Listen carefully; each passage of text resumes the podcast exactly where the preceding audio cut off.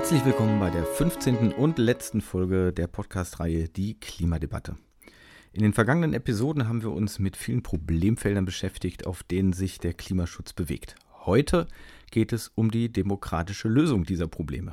Genau solche Lösungen hat der Bürgerrat Klima erarbeitet und der Öffentlichkeit vorgelegt. Wir haben es hier schon erwähnt.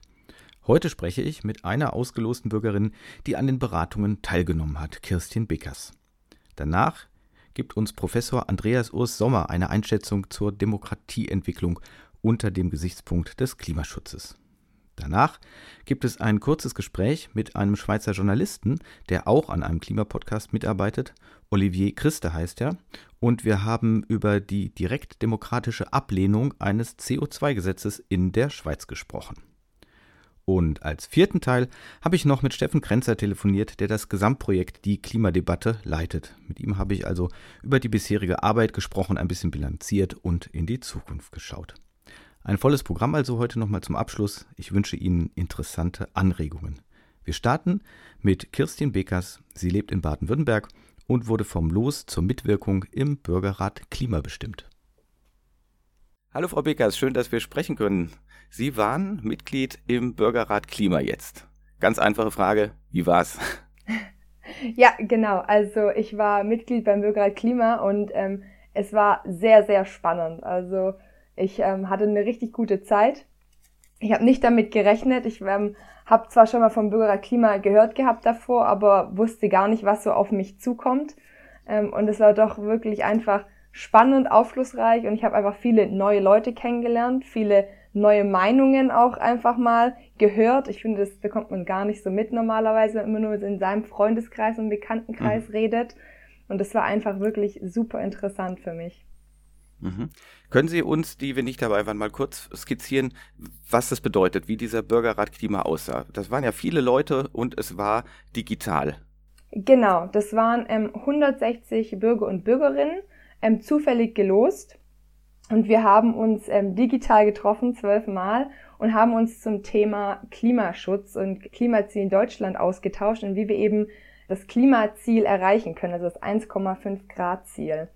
Und haben da dann mhm. im Endeffekt Empfehlungen für die Regierung ausgesprochen oder haben die mhm. erarbeitet und im Endeffekt jetzt der Politik übergeben. Ja, und wie können jetzt 160 Menschen da miteinander diskutieren? Ja, das haben wir alles über Zoom gemacht. Ähm, es war schon etwas herausfordernd. Ähm, in der großen Gruppe ist natürlich sehr schwierig, miteinander zu reden, aber wir wurden dann in vier Handlungsfelder eingeteilt. Ähm, also Mobilität, Ernährung, Energie und Wärme und Gebäude und Energie. Und genau, dann haben wir in kleineren Gruppen uns in, in die Themen erstmal eingearbeitet und haben dann eben ähm, unsere Meinung abgegeben, haben darüber diskutiert, was man machen kann. Dazu wurden wir auch oft noch in kleinere Gruppen eingeteilt, also innerhalb der kleinen Gruppen in noch kleinere Gruppen, dass wir nur zu viert oder fünft einfach in einem kleinen privaten Raum über Zoom miteinander sprechen konnten. Mhm. Und wie können wir uns jetzt solche Beratungen vorstellen? Also Klimaschutz ist ein Riesending. Jetzt sagen Sie, das wurde in Handlungsfelder aufgeteilt. Okay, dann sind Sie in so einem Handlungsfeld Gebäude, Energie, irgendwas gelandet. Und was haben Sie da jetzt alles beraten? Wie, wie können wir uns das so vorstellen? Also wie sehr sind Sie jetzt selber Expertin geworden oder wie klar waren die Entscheidungsfragen, die Sie bekommen haben? Das interessiert mich. Ja, genau. Also wir haben natürlich am Anfang, wir wussten alle nicht so viel. Also jeder war auf einem anderen Wissenslevel natürlich. Die einen haben auch schon mal was in, in dem Feld gemacht, die anderen nicht.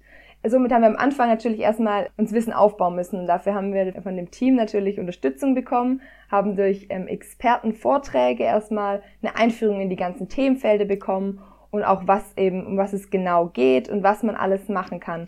Und da haben wir dann auch diese Vorschläge bekommen. Ich war im Gebäude- und Wärmehandlungsfeld und da haben wir dann erstmal eben Vorschläge bekommen, wie kann man eigentlich den ganzen Gebäudebestand in Deutschland ähm, energetisch sanieren, so dass wir dann 2045 klimaneutral sind. Mhm. Und ähm, da ging es dann eben darum, ähm, ja, was für Dämmstoffe kann man verwenden, wie kann man dämmen, wie muss man vorgehen, ähm, hat dann auch gelernt, was muss man mit Heizungen machen, hat auch erstmal gesehen, was es alles für alternative Möglichkeiten gibt und wie viel man machen muss. Und es war wirklich so, so viel Neues auch auf jeden Fall. Aber mhm. da haben sie uns sehr gut herangeführt, weil wir eben wirklich nach und nach immer mehr dazugelernt haben, immer mehr Informationen bekommen haben und auch immer wieder Fragen stellen konnten. Natürlich, es haben sich immer wieder ganz viele neue Fragen aufgetan. Und dann konnten wir aber die Experten auch immer wieder nochmal fragen, nachfragen, nachhaken. Und somit haben wir uns dann langsam vorgetastet und haben unser eigenes Wissen aufgebaut. Und dann haben wir natürlich neben unserem Wissen natürlich auch unsere eigenen Erfahrungen mit einbringen können oder auch unsere eigenen Vorstellungen, was wir auch denken, was ist möglich. Ich meine, wenn man sagt, man möchte den ganzen Gebäudebestand in Deutschland ähm, klimaneutral machen bis 2045, dann ist es ein Riesenprojekt. Ja, man muss alle Häuser dämmen, ja, Wände, Dächer, Fenster, man muss ähm, alle Heizungen eigentlich austauschen, ja, man muss auf Wärmepumpen umsteigen, um, auf Solarenergie. Also es ist so ganz viel, das sich mit sich bringt. Und dann müssen wir natürlich auch sagen, okay, was, was kommt da auf uns Bürger zu? Was denken wir, was ist machbar? Was können wir machen? Was, wo mhm. brauchen wir Hilfe? Und die ganzen Sachen haben wir dann diskutiert und am Ende aufgeschrieben ähm, in wirklichen Empfehlungen, was wir uns vorstellen könnten, wie wir zu einem klimaneutralen Deutschland in dem Bereich kommen. Mhm. Jetzt äh, werden ja da immer die Expertinnen und Experten hochgehalten. Wissenschaftler äh, sind ja sowieso gerade hoch im Kurs. Aber es geht ja auch viel um Meinungen und um Wollen, sage ich einfach. Also es hat ja mit Meinung zu tun. Wie wurden diese Kontroversen da eingespielt? Also ich weiß ja jetzt nicht, stellen wir vor, dass irgendwie Immobilienbesitzer oder so sagen, wir können das uns nicht leisten oder wir wollen es nicht oder irgendwie so. Kam das drin vor oder wie wurde das eingespielt oder ging es eigentlich mehr darum, dass Sie nur diese Fachempfehlungen nochmal sortieren und da Prioritäten setzen? Ja, also ich meine, die Fachempfehlungen, die waren die Basis und die Kontroversen kamen dann, glaube ich, wirklich mit der Meinung der Bürger und dem Empfinden dazu, weil gerade, wie Sie auch gesagt haben, es ist ja total ähm, klar, dass wenn jemand sagt, ja, wir müssen jetzt uns alle Gebäude sanieren, dass dann jemand sagt, ja, und wie soll ich mir das leisten? Also äh, mhm. das ist jetzt auch nicht wenig Geld, was auf einen zukommt da und äh, was man da investieren muss. Deswegen ähm, kamen da eben dann auch die, die Emotionen oder einfach auch die Gedanken der Bürger dazu, die zu diesen Kontroversen geführt haben. Und das war zum einen auf jeden Fall die Finanzierung, also wer finanziert denn das Ganze? Wer zahlt das am Ende? Wie gehen wir da vor? Aber auch einfach so Sachen wie, ist es überhaupt machbar? Also da hat jeder auch einfach nur gedacht, wenn wir jetzt alle Gebäude sanieren müssen, dann brauchen wir ja erstmal die ganzen Arbeitskräfte dazu. Haben wir die überhaupt? Wir haben sie doch gar mhm. nicht. Die müssen wir ja erstmal irgendwo herbekommen, ja? Die ganzen Materialien, die wir da verbauen, was, also wo kriegen wir die alle her? Was machen wir damit?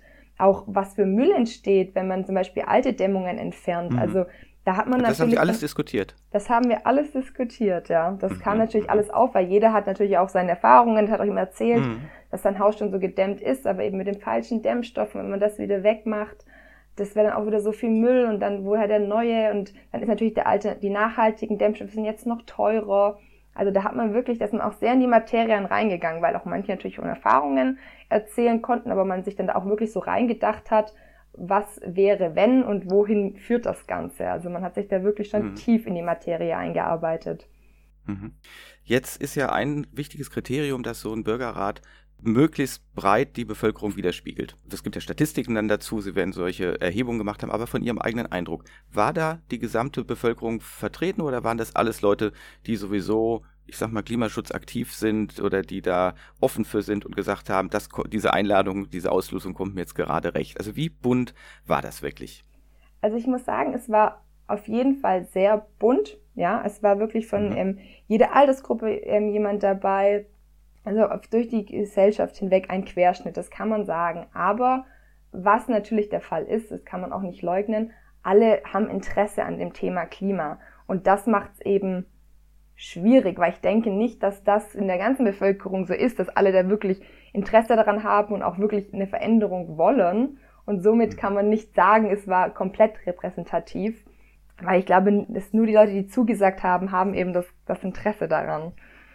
Okay, also da genau in die Richtung wollte ich jetzt so ein bisschen bohren noch, ob die, Ihr Eindruck war, also Sie sagten ja, Vorgabe war ja klar, Fragestellung muss vorgegeben sein, wie können wir das 1,5 Grad Ziel erreichen. Jetzt stelle ich mir vor, weil ich das aus anderen Bürgerbeteiligungsverfahren so kenne, da müssten eigentlich auch Leute sein, die schon mal dieses Ziel in Frage stellen und sagen, das brauchen wir gar nicht. Also es können ruhig zwei oder drei Grad werden oder so. Ich halte dieses Ziel für Quatsch. Das wäre so irgendwie, wo ich denken würde, da müssten eigentlich so die Quertreiber auch sein, ja, die sagen, das sehe ich alles so nicht. Oder anders gesprochen, äh, wir haben hier in der Podcast-Reihe schon ein paar Mal diskutiert, ähm, ob eigentlich alle für Klimaschutz sind oder nicht. Und ich sage, die meisten Befragungen und so sagen tatsächlich, die große Mehrheit in der Bevölkerung ist der Ansicht, dass wir diesen Klimaschutz brauchen. und ja, auch AfD-Wähler zum Beispiel, dass es dann natürlich in den Details Unterschiede gibt. Jetzt wollte, dachte ich eben so genau in diese Richtung. Hatten Sie den Eindruck, ja, irgendeiner von den 160 musste auch ein AfD-Wähler gewesen sein?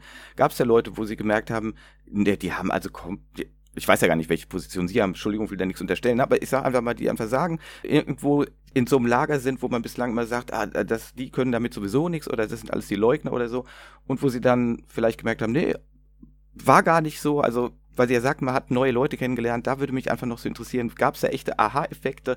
Man geht ja immer sehr von sich aus natürlich, ne? weil man selber ist ja auf der richtigen Seite, logisch, sonst kämen wir im Leben nicht gut klar.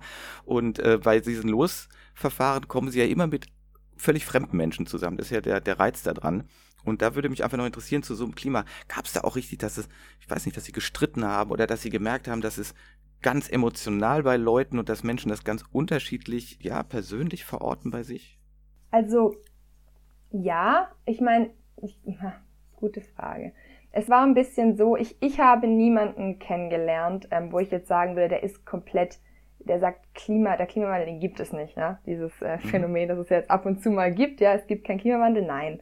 Das habe ich jetzt nicht kennengelernt. Ich habe natürlich nicht alle 160 Personen kennengelernt oder mit denen intensiv gesprochen. In meinen Gruppen war es wirklich so, da war der Tenor schon, ähm, wir wollen Klimaschutz, also wir müssen da auch was machen. Wir sind uns auch ganz, ganz sicher, dass wir eigentlich das 1,5 Grad Ziel erreichen wollen. Wir wissen nur nicht, ob wir es überhaupt noch schaffen, aber wir wollen das und mhm. wir müssen was tun. Das war auf jeden Fall der Tenor. Aber es war auch, also es gab kritische Stimmen, so, also vor allem die Ängste, schaffen wir das überhaupt? Macht es überhaupt noch Sinn? Diese Fragen kamen natürlich auf und es ist nicht der Aufwand viel zu groß. Also wie viel mhm. Geld wollen wir da reinstecken? Wir müssen in, in alle vier Handlungsfelder so viel Geld hereinstecken. Das können wir uns das überhaupt leisten? Wie soll das alles funktionieren? Also solche Stimmen waren dann schon da und es ist nicht übertrieben. Und gerade in meinem Handlungsfeld, in Gebäude und Wärme, war da, da war, glaube ich, am meisten Diskussion im Sinne von, braucht es das wirklich? Also da mhm. kamen schon Stimmen, die sagen, ich glaube das nicht, dass wenn wir jetzt wirklich alles sanieren, dass das es wirklich bringt, dass wir dann dem Ziel näher kommen, dass das so viel ausmachen würde. Und das, obwohl mhm. wir von Experten gehört haben, ja doch, das macht so viel aus. Aber das mhm. war schon so, wo man sagt, na, da, da waren nicht alle überzeugt davon, auf jeden Fall. Mhm. Wenn man sich den Gesamtbürgerrat anguckt, also bei Ihren Empfehlungen, Sie sagen mit ganz deutlicher Mehrheit, also ja fast 100 Prozent, wir brauchen diesen Klimaschutz, äh, das ist oberstes Ziel in der Politik und so weiter, das haben Sie an verschiedenen Punkten gesagt.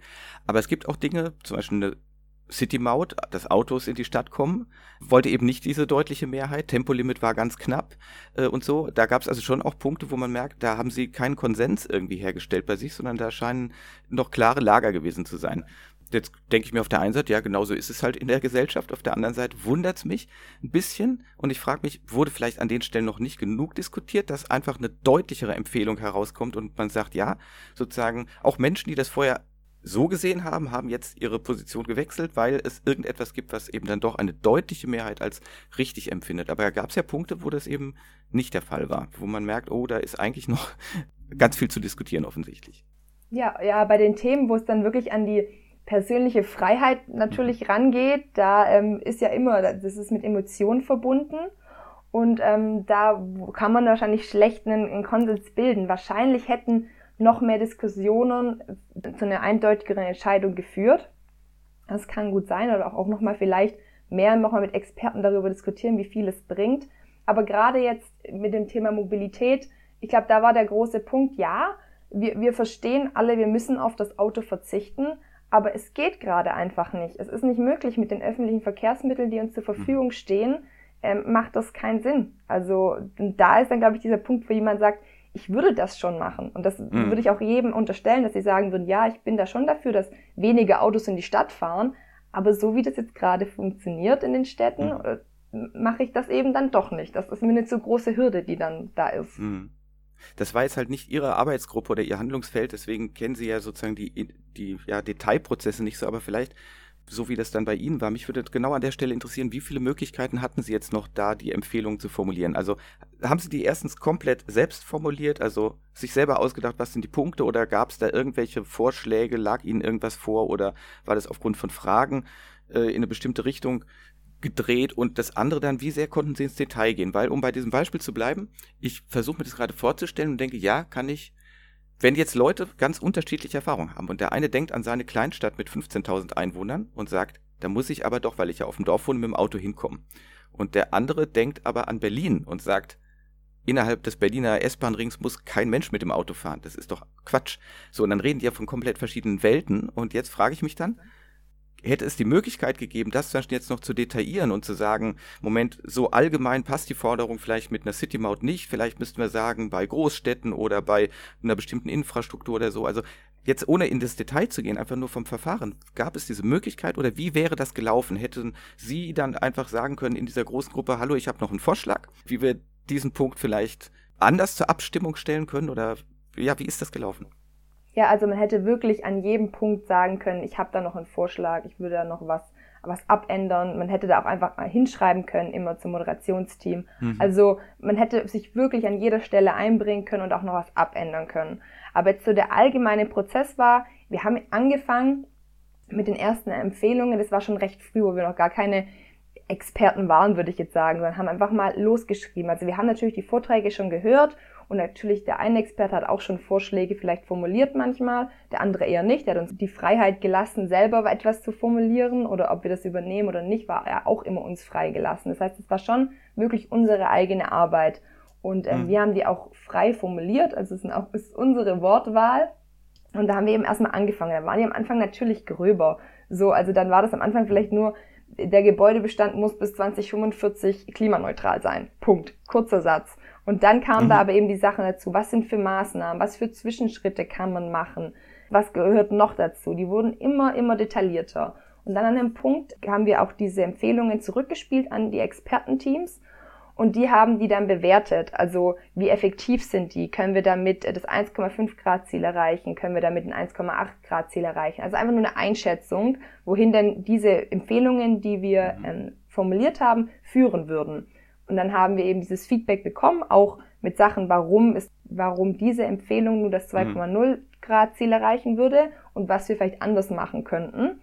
Und dann haben wir da auch nochmal drüber gesprochen, haben da sind dann nochmal drauf eingegangen und haben die immer verfeinert und haben ja auch oft Unterpunkte noch dazu gemacht, dass man eben sagt, vielleicht muss man zwischen Stadt und Land unterscheiden, ähm, vielleicht muss man auch zwischen dann Mieter, Vormieter unterscheiden, also so Kleinigkeiten dann doch noch eingebaut. Und das kam aber wirklich im Prozess. Also man muss wirklich sagen, man hat im komplett groben angefangen und hat dann das immer mehr verfeinert. Und dann ganz am Ende konnten wir auch wirklich im großen Plenum ja alle Handlungs, also alle Handlungsfelder nochmal einzeln angucken und da hätten wir auch zu anderen Handlungsfeldern auch nochmal unseren Kommentar abgeben können mhm. und da noch. Änderungsvorschläge einbringen können. Ein Punkt, über den ich zum Beispiel gestolpert bin, ist, dass Sie sich in Ihren Empfehlungen gegen die CO2-Speicherung im Boden ausgesprochen haben ich bin deswegen drüber gestolpert, weil in Ihrem Expertenrat jemand ja war, der auch bei uns im Podcast war, der Professor Oschlies. Und der hat hier deutlich gesagt, dass es er gar nicht sieht, wie das ohne gehen könnte. Und das ist so ein Punkt gewesen, wo ich dann gedacht habe, aha, ich erwarte jetzt nicht, dass sie genau immer das sagen, was ein einzelner Wissenschaftler fordert, dann bräuchte man sie ja nicht. Aber mich hat äh, überrascht, habe ich gedacht, aha, wa, was war der Grund? Gab es ja doch sehr große Angst, also um Gesundheit, um, um sonst etwas? Oder was war da der Grund, dass sie klar gesagt haben, nee, das soll ohne ohne diese CO2-Speicherung im Boden passieren? Tatsächlich weiß ich das gar nicht, was der ausschlaggebende Grund war, weil ich mhm. war ja auch nicht in der Gruppe. Am mhm. Ende, wie gesagt, kommen ja auch dann die Leute aus dem anderen Handlungsfeld hinzu. Und wir haben ja alle abgestimmt über diese mhm. Empfehlungen. Das heißt, es war nur ein Viertel Experte und die anderen waren keine Experten. Ich kann dann nur wieder sagen, ich glaube, das ist von Emotionen geleitet, Ängsten, also viel ist von Ängsten geleitet. Und wenn man dann eben sagt, ja, nee, gesundheitlich und ach, das im Boden zu speichern, das ist mir nicht geheuer, dann geht man da mhm. doch lieber dagegen. Und dafür muss man halt dann doch eher wieder der Experte sein, um dann zu verstehen, warum man das braucht. Und wenn man dann vielleicht nochmal gehört hätte, wenn man in der Gruppe ist, man braucht das unbedingt, anders geht es nicht, dann wäre es mhm. wahrscheinlich wieder anders ausgefallen, die Abstimmung. Ja, so ein anderer kleiner Punkt, der jetzt wirklich meiner Ansicht nach gar nichts mit Klima zu tun hat. Ich reite auf dem gerne rum, weil ich den so symptomatisch finde für, ja, vielleicht für ein Verfahrensproblem. Ähm, unter ÖPNV haben sie dann gefasst, also klar, wir wollen mehr ÖPNV, muss alles besser werden. Und dann kam die, ich sag mal, übliche Forderung, es braucht mehr Sicherheit und Sauberkeit, Klammer auf, Videoüberwachung. Mehr Videoüberwachung. Das war so ein Punkt, wo ich dann gedacht habe, sind Sie wirklich Expertinnen und Experten, dass Sie empfehlen können, es braucht bei, den, bei der Deutschen Bahn mehr Videoüberwachung und es braucht auch mehr Sauberkeit. Ähm, weil ich kenne sehr viele Bahnhöfe in Deutschland und war da einfach überrascht, sag ich mal. Und habe mich gefragt, wie ist das gekommen? Also haben Sie das wirklich so intensiv diskutiert, dass wir das ernst nehmen müssen jetzt als Empfehlung von 160 Bürgerinnen und Bürgern als Gutachterin? Oder ist das so ein Punkt, der rutscht da halt rein und weil sie jetzt ja insgesamt für den ÖPNV sein müssen und dafür abstimmen, wird halt dieser Unterpunkt rutscht da so mit durch. Das, also sind Sie persönlich, haben Sie auch gesagt, nee, klar, wir brauchen mehr Sicherheit und Sauberkeit. Ach so, ist Wahlgeheimnis, ne? Dürfen Sie jetzt nicht sagen. Ähm, äh, das war so ein Punkt, wo ich einfach gedacht habe, ähm, ja, erstens, wie ist er da reingekommen und ist der tatsächlich sachlich auch begründet? Also wissen Sie, wie viele Kameras es schon gibt und was damit passiert und haben Sie den Datenschutz diskutiert? Oder ist das eben so eine Emotionsgeschichte? Da hat einer gesagt, ja, ja, wird ja schon mit dem Zug fahren, aber nicht so, wie es da im Moment aussieht und nicht mit den ganzen Punks, die da rumlungern und äh, so. Und dann sagt man, ja gut, dann brauchen wir mehr Sauberkeit und Sicherheit. ich provoziere ja. jetzt so ein bisschen. Nee, also ich, äh, ich war im Prozess ja auch nicht dabei. Ich glaube, das ist eher so ein unterstützender Punkt, dass man eben sagt, ja, ähm, man muss mehr den öffentlichen Verkehr nutzen, aber dafür müssen die Leute ja auch, also es hieß ja auch, es muss preisgünstig sein, man muss sich leisten mhm. können, aber dann muss es eben auch sicher sein, man darf sich nicht unwohl fühlen, ja, es darf nicht irgendwie, ja, muss sich eine komische Stimmung aufkommen, man muss eben für die Sicherheit sorgen und dann eben auch noch für die Sauberkeit, natürlich, dass man sich wohlfühlt. Ich glaube, das ist eher ein, ein unterstützender Punkt, warum man ähm, nochmal die öffentlichen Verkehrsmittel eher nutzt, weil das vermutlich, mhm. ich denke, das wurde in der Gruppe diskutiert dann auch, äh, Punkte sind, warum man sie nicht nutzt. Dass man nicht nur sagt, ja, ich nutze es nicht, weil es zu teuer ist, das sagen vielleicht die einen, und die anderen mhm. sagen vielleicht wirklich, das kann, da kann ich nicht von mir sprechen, aber ich nutze die öffentlichen Verkehrsmittel nicht, weil ich mich da nicht sicher fühle. Das kann mhm. ja gut, ein guter Grund sein und dass das einfach nur so ein, so ein unterstützender Punkt war. Und das meine ich, dass natürlich ich denke nicht, dass da der Datenschutz diskutiert wurde oder dass wir da über wirklich Kameraanzahlen gesprochen haben. Dafür waren ja auch keine Experten dann im Klimarat ähm, vorhanden. Mhm. Aber das wäre dann wieder einfach ein persönliches Empfinden der Bürger und Bürgerinnen, das da einfach mit reflektiert wurde. Ja, ich habe halt nur überlegt, ich möchte das Verfahren ja gerne ernst nehmen und jetzt stelle ich mir vor, ich bin Politiker, äh, freue mich auf Ihr Gutachten, will es ernst nehmen oder hätte es im Idealfall sogar vielleicht beauftragt. Und dann suche ich mir doch den Punkt gleich raus, wenn er mir in den Kram passt und sage, hier sehen Sie doch, die Bürger selber haben die totale Überwachung gefordert. Also wer will mich jetzt da noch bremsen an der Stelle sozusagen? Das ist so ein Punkt, verstehen Sie, wo ich, wo ich mhm. dann gedacht habe, also wenn ich das Verfahren ernst nehme, dann, dann muss das aber auch eine, eine ernst, also dann muss ich jetzt davon ausgehen, dass wirklich die Prozentzahl dahinter steht, genau hinter dieser Forderung, wie es da steht, und dass das einigermaßen für die gesamte Bevölkerung zutrifft. Wenn das so ist, also ich würde damit natürlich gut leben können dann, auch wenn ich das persönlich ganz anders sehe. Ich habe halt nur die Befürchtung, dass das so gar nicht diskutiert wird, sondern dass es eben mehr so, so es kommt so eine Empfindung rein und jetzt unterstelle ich wieder was, auch von Leuten, die eben die Bahn gar nicht nutzen oder ihren ÖPNV gar nicht nutzen und mhm. bestimmte Bilder im Kopf haben, deswegen sagen, warum sie es nicht nutzen oder so. Ja. Gut, also ich will darauf nicht weiter rumreiten. Ich wollte nur einfach sagen, das ist so ein Punkt, der mir aufgefallen ist. Und haben Sie denn zum Beispiel jetzt auch noch so eine Nachklärung oder ist das schon alles abgeschlossen? Äh, Feedback oder also jetzt geht es ja auch darum, wie werden die Ergebnisse aufgenommen? Ähm, hat sich Ihre Arbeit gelohnt? Das wäre jetzt auch sozusagen in Richtung Abschluss unseres Gesprächs und was ich gern von Ihnen noch wissen würde.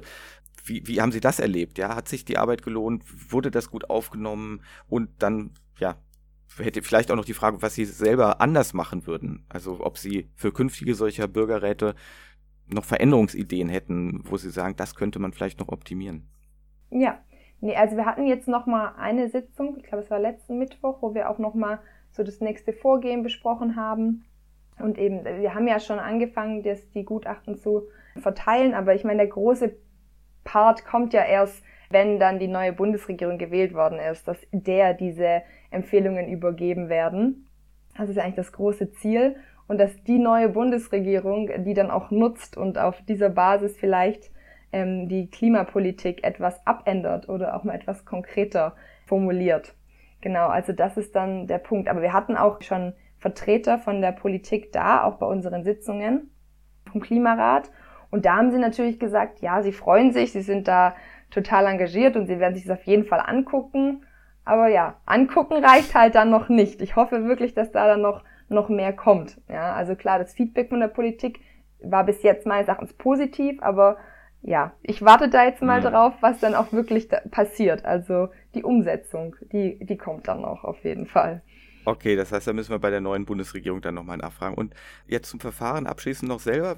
Also das war jetzt ein Verfahren, das war eben ja rein online und wenn Sie sich jetzt wünschen könnten, wie so ein Bürgerrat optimalerweise aussehen könnte, was würden Sie vielleicht anders machen? Was würden Sie auf alle Fälle so beibehalten? Ich würde auf jeden Fall sagen, man muss den Bürgerrat persönlich machen, also zumindest Teile vom Bürgerrat, weil wir waren ja jetzt komplett online, das war Corona geschuldet, das hat auch super so funktioniert, also das hat jetzt dem ganzen Konzept nichts abgetan, aber Trotzdem denke ich, dass das persönliche Gespräch nicht zu ersetzen ist, weil eine Diskussion einfach viel lebhafter ist, wenn man sich persönlich sieht und auch intensiver, wenn man die Leute besser kennt. Deswegen würde ich den Bürgerrat immer lieber in einem, in einem persönlichen Format machen, vielleicht auch in einem Mischformat, dass man sagt, wenigstens die ersten Treffen sind persönlich und auch ein bisschen länger, dass man wirklich in das Thema richtig reinkommt, die Leute gut kennenlernt und dann kann man es auch online fortführen, weil dann diese Handlungs-, äh, die Empfehlungen auszuarbeiten das kann man auch online machen und dann vielleicht am Ende nochmal für die Abstimmung, für Rückfragen,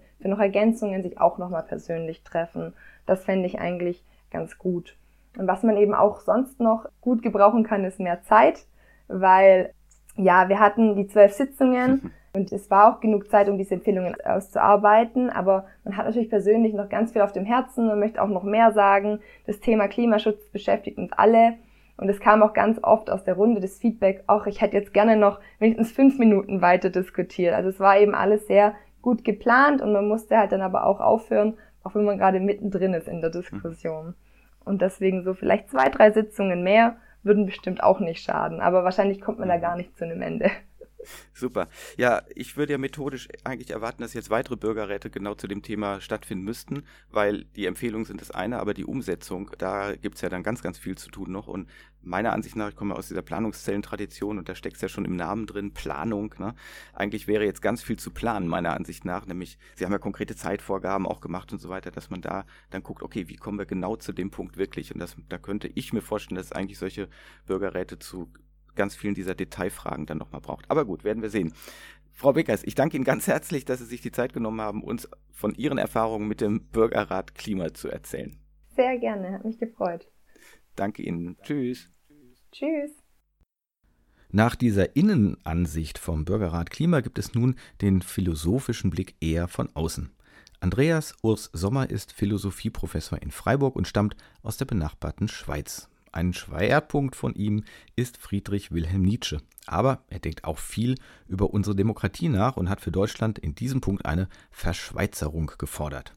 Wohl Anfang nächsten Jahres wird dazu auch von ihm ein Buch im Herder Verlag erscheinen. Herr Professor Sommer, es liegen uns jetzt die Ergebnisse vom Bürgerrat Klima vor. Es ging um Klimaschutz. Da hat in Deutschland ja eine Gruppe von 160 Bürgerinnen und Bürgern getagt, hat Empfehlungen ausgesprochen, die jetzt nicht sehr überraschen eigentlich, wenn man sich mit Klimaschutz beschäftigt, die ziemlich radikal sind, ziemlich weitgehend sind. Wenn man sich die gesamte Politik anschaut, dann habe ich den Eindruck, dass es alles ein ewiger Reparaturbetrieb. Und zwar nicht nur im Bereich Klima, sondern auch in anderen Bereichen. Es, auf mich erweckt es so den Eindruck, als ob ständig Entscheidungen, die vorher getroffen wurden, revidiert werden müssen. Also im Klima ist es relativ klar, da können wir uns jeden Bereich anschauen, aber es hat ja auch mit Arbeit zu tun und mit Geschlechtergerechtigkeit und was weiß ich was alles. Ständig wird alles auf den Kopf gestellt. Die Frage, die mich da immer umtreibt und wo ich jetzt mich total freue, mal von einem Philosophen was dazu zu hören, ist, läuft da etwas schief in unserer Demokratie oder ist es einfach natürlich, dass halt die Menschen alles immer anders sehen als ihre Vorfahren, sag ich mal?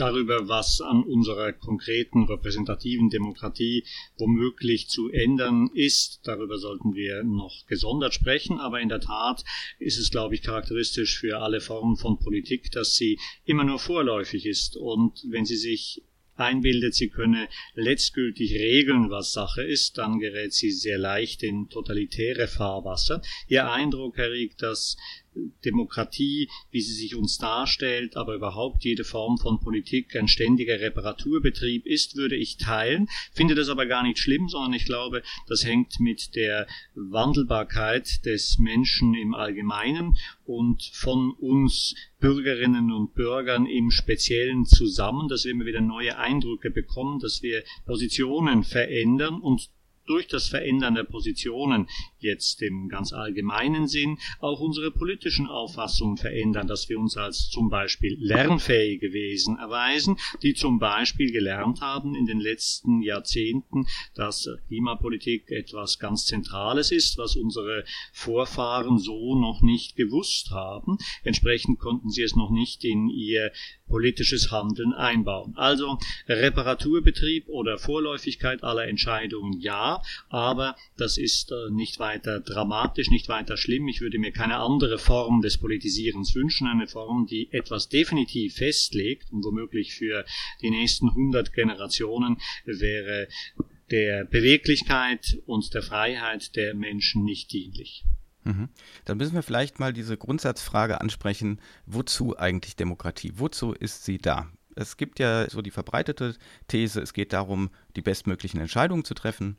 Man kann äh, das auch ganz anders sehen und sagen, es geht so aus der französischen Revolution kommt einfach um die individuelle Freiheit, die möglichst wenig zu beschränken. Irgendwie ist es notwendig, dass Menschen sich miteinander verständigen, wenn sie eben zusammenleben wollen. Was ist die Aufgabe der Demokratie? Demokratie scheint mir die Staatsform zu sein, die der Mündigkeit der Menschen, die in den letzten paar Jahrhunderten erreicht worden ist und der Individualisierung der Menschen eigentlich am angemessensten ist. Ich sage eigentlich, weil ich äh, die repräsentative Fixierung unserer Demokratien für ein tatsächliches Problem halte, die Nichtbeteiligung von uns allen an den konkreten politischen Entscheidungen. Darüber können wir sicher auch noch sprechen. Die Demokratie ist äh, diejenige Staatsform, die dem Aufklärungsstand unserer Spezies am angemessensten ist, weil wir alle jeder und jeder von uns imstande sind, uns über das, was Not tut, nicht nur Gedanken zu machen, sondern darüber auch mitentscheiden zu können. Wir sollten nicht den Eindruck haben, dass äh, Politik etwas ist, was Expertinnen und Experten vorbehalten bleiben soll, sondern Politik ist etwas, was uns alle angeht. Entsprechend sollten wir auch alle damit befasst sein. Und da bringt es das natürlich mit sich, dass ganz unterschiedliche Dinge uns vorgetragen werden als wichtig und als äh, behandelnswürdig, eben nicht nur Fragen des äh, Klimaschutzes, sondern viele andere Fragen, die sozusagen in Konkurrenz um Aufmerksamkeit und in Konkurrenz um Entscheidungen sich uns aufdrängen. Die äh, Frage der Demokratie ist also eine Frage der Gesamtbeteiligung von uns allen. Und es geht keineswegs nur um die Entscheidungen als solche, sondern es geht wesentlich auch darum, dass wir uns überhaupt im Gespräch mit anderen Menschen, die andere Auffassungen haben, äh, klar werden, was wir wollen. Die Entscheidung ist nur ein Punkt. Und ähm, eine politische Form, die auf die Entscheidung ausgerichtet ist, wäre womöglich viel effektiver, wenn sie autokratisch organisiert wäre, wo dann einer entscheidet oder ganz wenige entscheiden und alle anderen von der Entscheidung ausgenommen werden. Das ist in Anführungszeichen effektiv, aber natürlich ganz und gar nicht demokratisch. Die Demokratie ist wesentlich eine Erörterungsgemeinschaft. Wir sind also allesamt aufgefordert, uns über alle möglichen Dinge ständig auszutauschen und nicht nur darüber auszutauschen, über alles Mögliche, was von anderen entschieden wird, wie das in repräsentativen Demokratien meist der Fall ist. Wir wählen jemanden, der dann für uns stellvertretend entscheidet.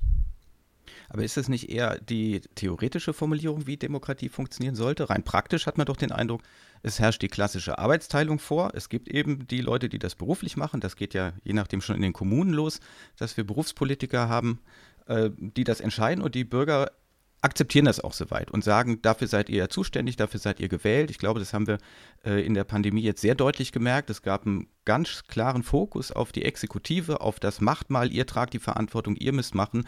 Und die Politik sagt ja auch immer gerne, wir sind verantwortlich, wir sind zuständig. Das wirkt nicht gerade so, als ob da quasi alle gleichberechtigt wären und alle, ähm, ja, eben wie Sie sagen, in den Diskurs treten sollen und alle miteinander aushandeln. Tatsächlich ist Ihre Beschreibung des ähm, Status quo weitgehend zutreffend. Allerdings scheint mir diese Beschreibung den Aspekt der doch sehr großen Unzufriedenheit äh, mit dieser in Anführungszeichen Arbeitsteilung ein wenig vorschnell auszuklammern. Denn äh, wenn man sich umschaut und umhört, ist doch der Eindruck eigentlich vorherrschend, dass viele mit dieser Arbeitsteilung nicht einverstanden sind, mit dieser Suggestion. Es gibt Profis, die können Politik und wir alle als Bürgerinnen und Bürger können eigentlich nicht Politik treiben, allenfalls alle paar Jahre mal unsere Abgeordneten wählen. Mehr ist da für uns nicht drin. Mir scheint das äh, uns alle zu einer Unmündigkeit äh, zu verurteilen, die eigentlich dem Stand der Dinge, dem Stand der Selbstaufklärung nicht angemessen ist so dass ich äh, diese Arbeitsteilung ganz grundsätzlich problematisieren würde. Tatsächlich ist es so, dass äh, moderne Gesellschaften sich durch Arbeitsteilung auszeichnen, dass sie die Spezialistinnen und den Spezialisten heranziehen, wenn sie in vielen Bereichen ein Problem oder eine Aufgabe haben. Sie ziehen die Steuerberaterin heran, wenn es darum geht, ihre Steuererklärung auszufüllen. Äh, sie ziehen denjenigen heran, der ihr äh, Internet oder ihr Telefon wieder flott machen kann, weil sie kein Telekommunikations Fachmann oder Fachfrau sind.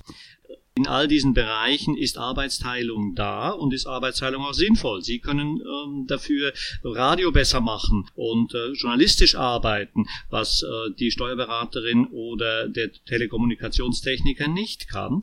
Also da scheint in all diesen Fällen Arbeitsteilung sinnvoll und richtig zu sein, weil äh, jeder sozusagen seinen Sektor hat. Im Fall des Politischen allerdings geht es um die Bedingungen der Möglichkeit des gemeinsamen Seins. Da gibt es eigentlich die Möglichkeit des Delegierens nicht. Wir sind alle in gleicher Weise mit den Rahmenbedingungen unseres gemeinsamen Seins nicht nur betroffen, sondern wir sollten auch in der Lage sein, sie gemeinsam mitzubestimmen und das nicht zu delegieren. Meine These wäre also, eigentlich ist das politische nicht delegierbar, nur das Exekutive ist delegierbar. Und Sie haben gerade vorhin ja auch erwähnt, in der Pandemie schien sozusagen die Stunde der Exekutive gekommen zu sein, aber die Exekutive war ja eigentlich nur, trotz aller bombastischen Reden, Verwaltung. Er hat äh, diverse Empfehlungen von diversen Fachleuten bekommen, richtigen und äh, angemaßten Fachleuten und hat dann das irgendwie versucht auszutarieren, ohne selber virologisch oder epidemiologisch typisch äh, Fachfrau oder Fachmann zu sein. Und eine gestaltende Art von Pandemiepolitik hat ja eigentlich niemand gesehen.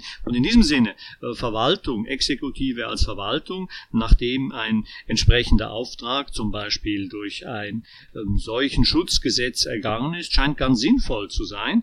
Ähm, ich würde auch sagen, exekutive Aufgaben sind auch in einer künftigen, hoffentlich direkteren und partizipatorischeren Demokratie nach wie vor von Fach Fachpersonal zu erledigen, wobei sich die Frage dann stellt, ob dieses Fachpersonal so grundsätzlich unterschieden ist von den Bürokratien, die wir kennen, wo auch Fachleute sitzen und äh, die dann mit der Ausführung dessen, was ähm, gewünscht wird, vom Gesetzgeber gewünscht wird, beschäftigt sind, wobei ich den Gesetzgeber eben viel eher in uns allen sehe, als äh, bei Parlamenten, die stellvertretend für uns Gesetz geben. Wobei ich auch da sagen würde, ich bin keineswegs für die Abschaffung von Parlamenten, ähm, sondern aber dafür, dass ähm, Parlamente in ihrer Gesetzgebungskompetenz durch die Gesetzgebungskompetenz von uns Bürgerinnen und Bürgern insgesamt sozusagen in Schranken gewiesen oder in die Pflicht genommen werden.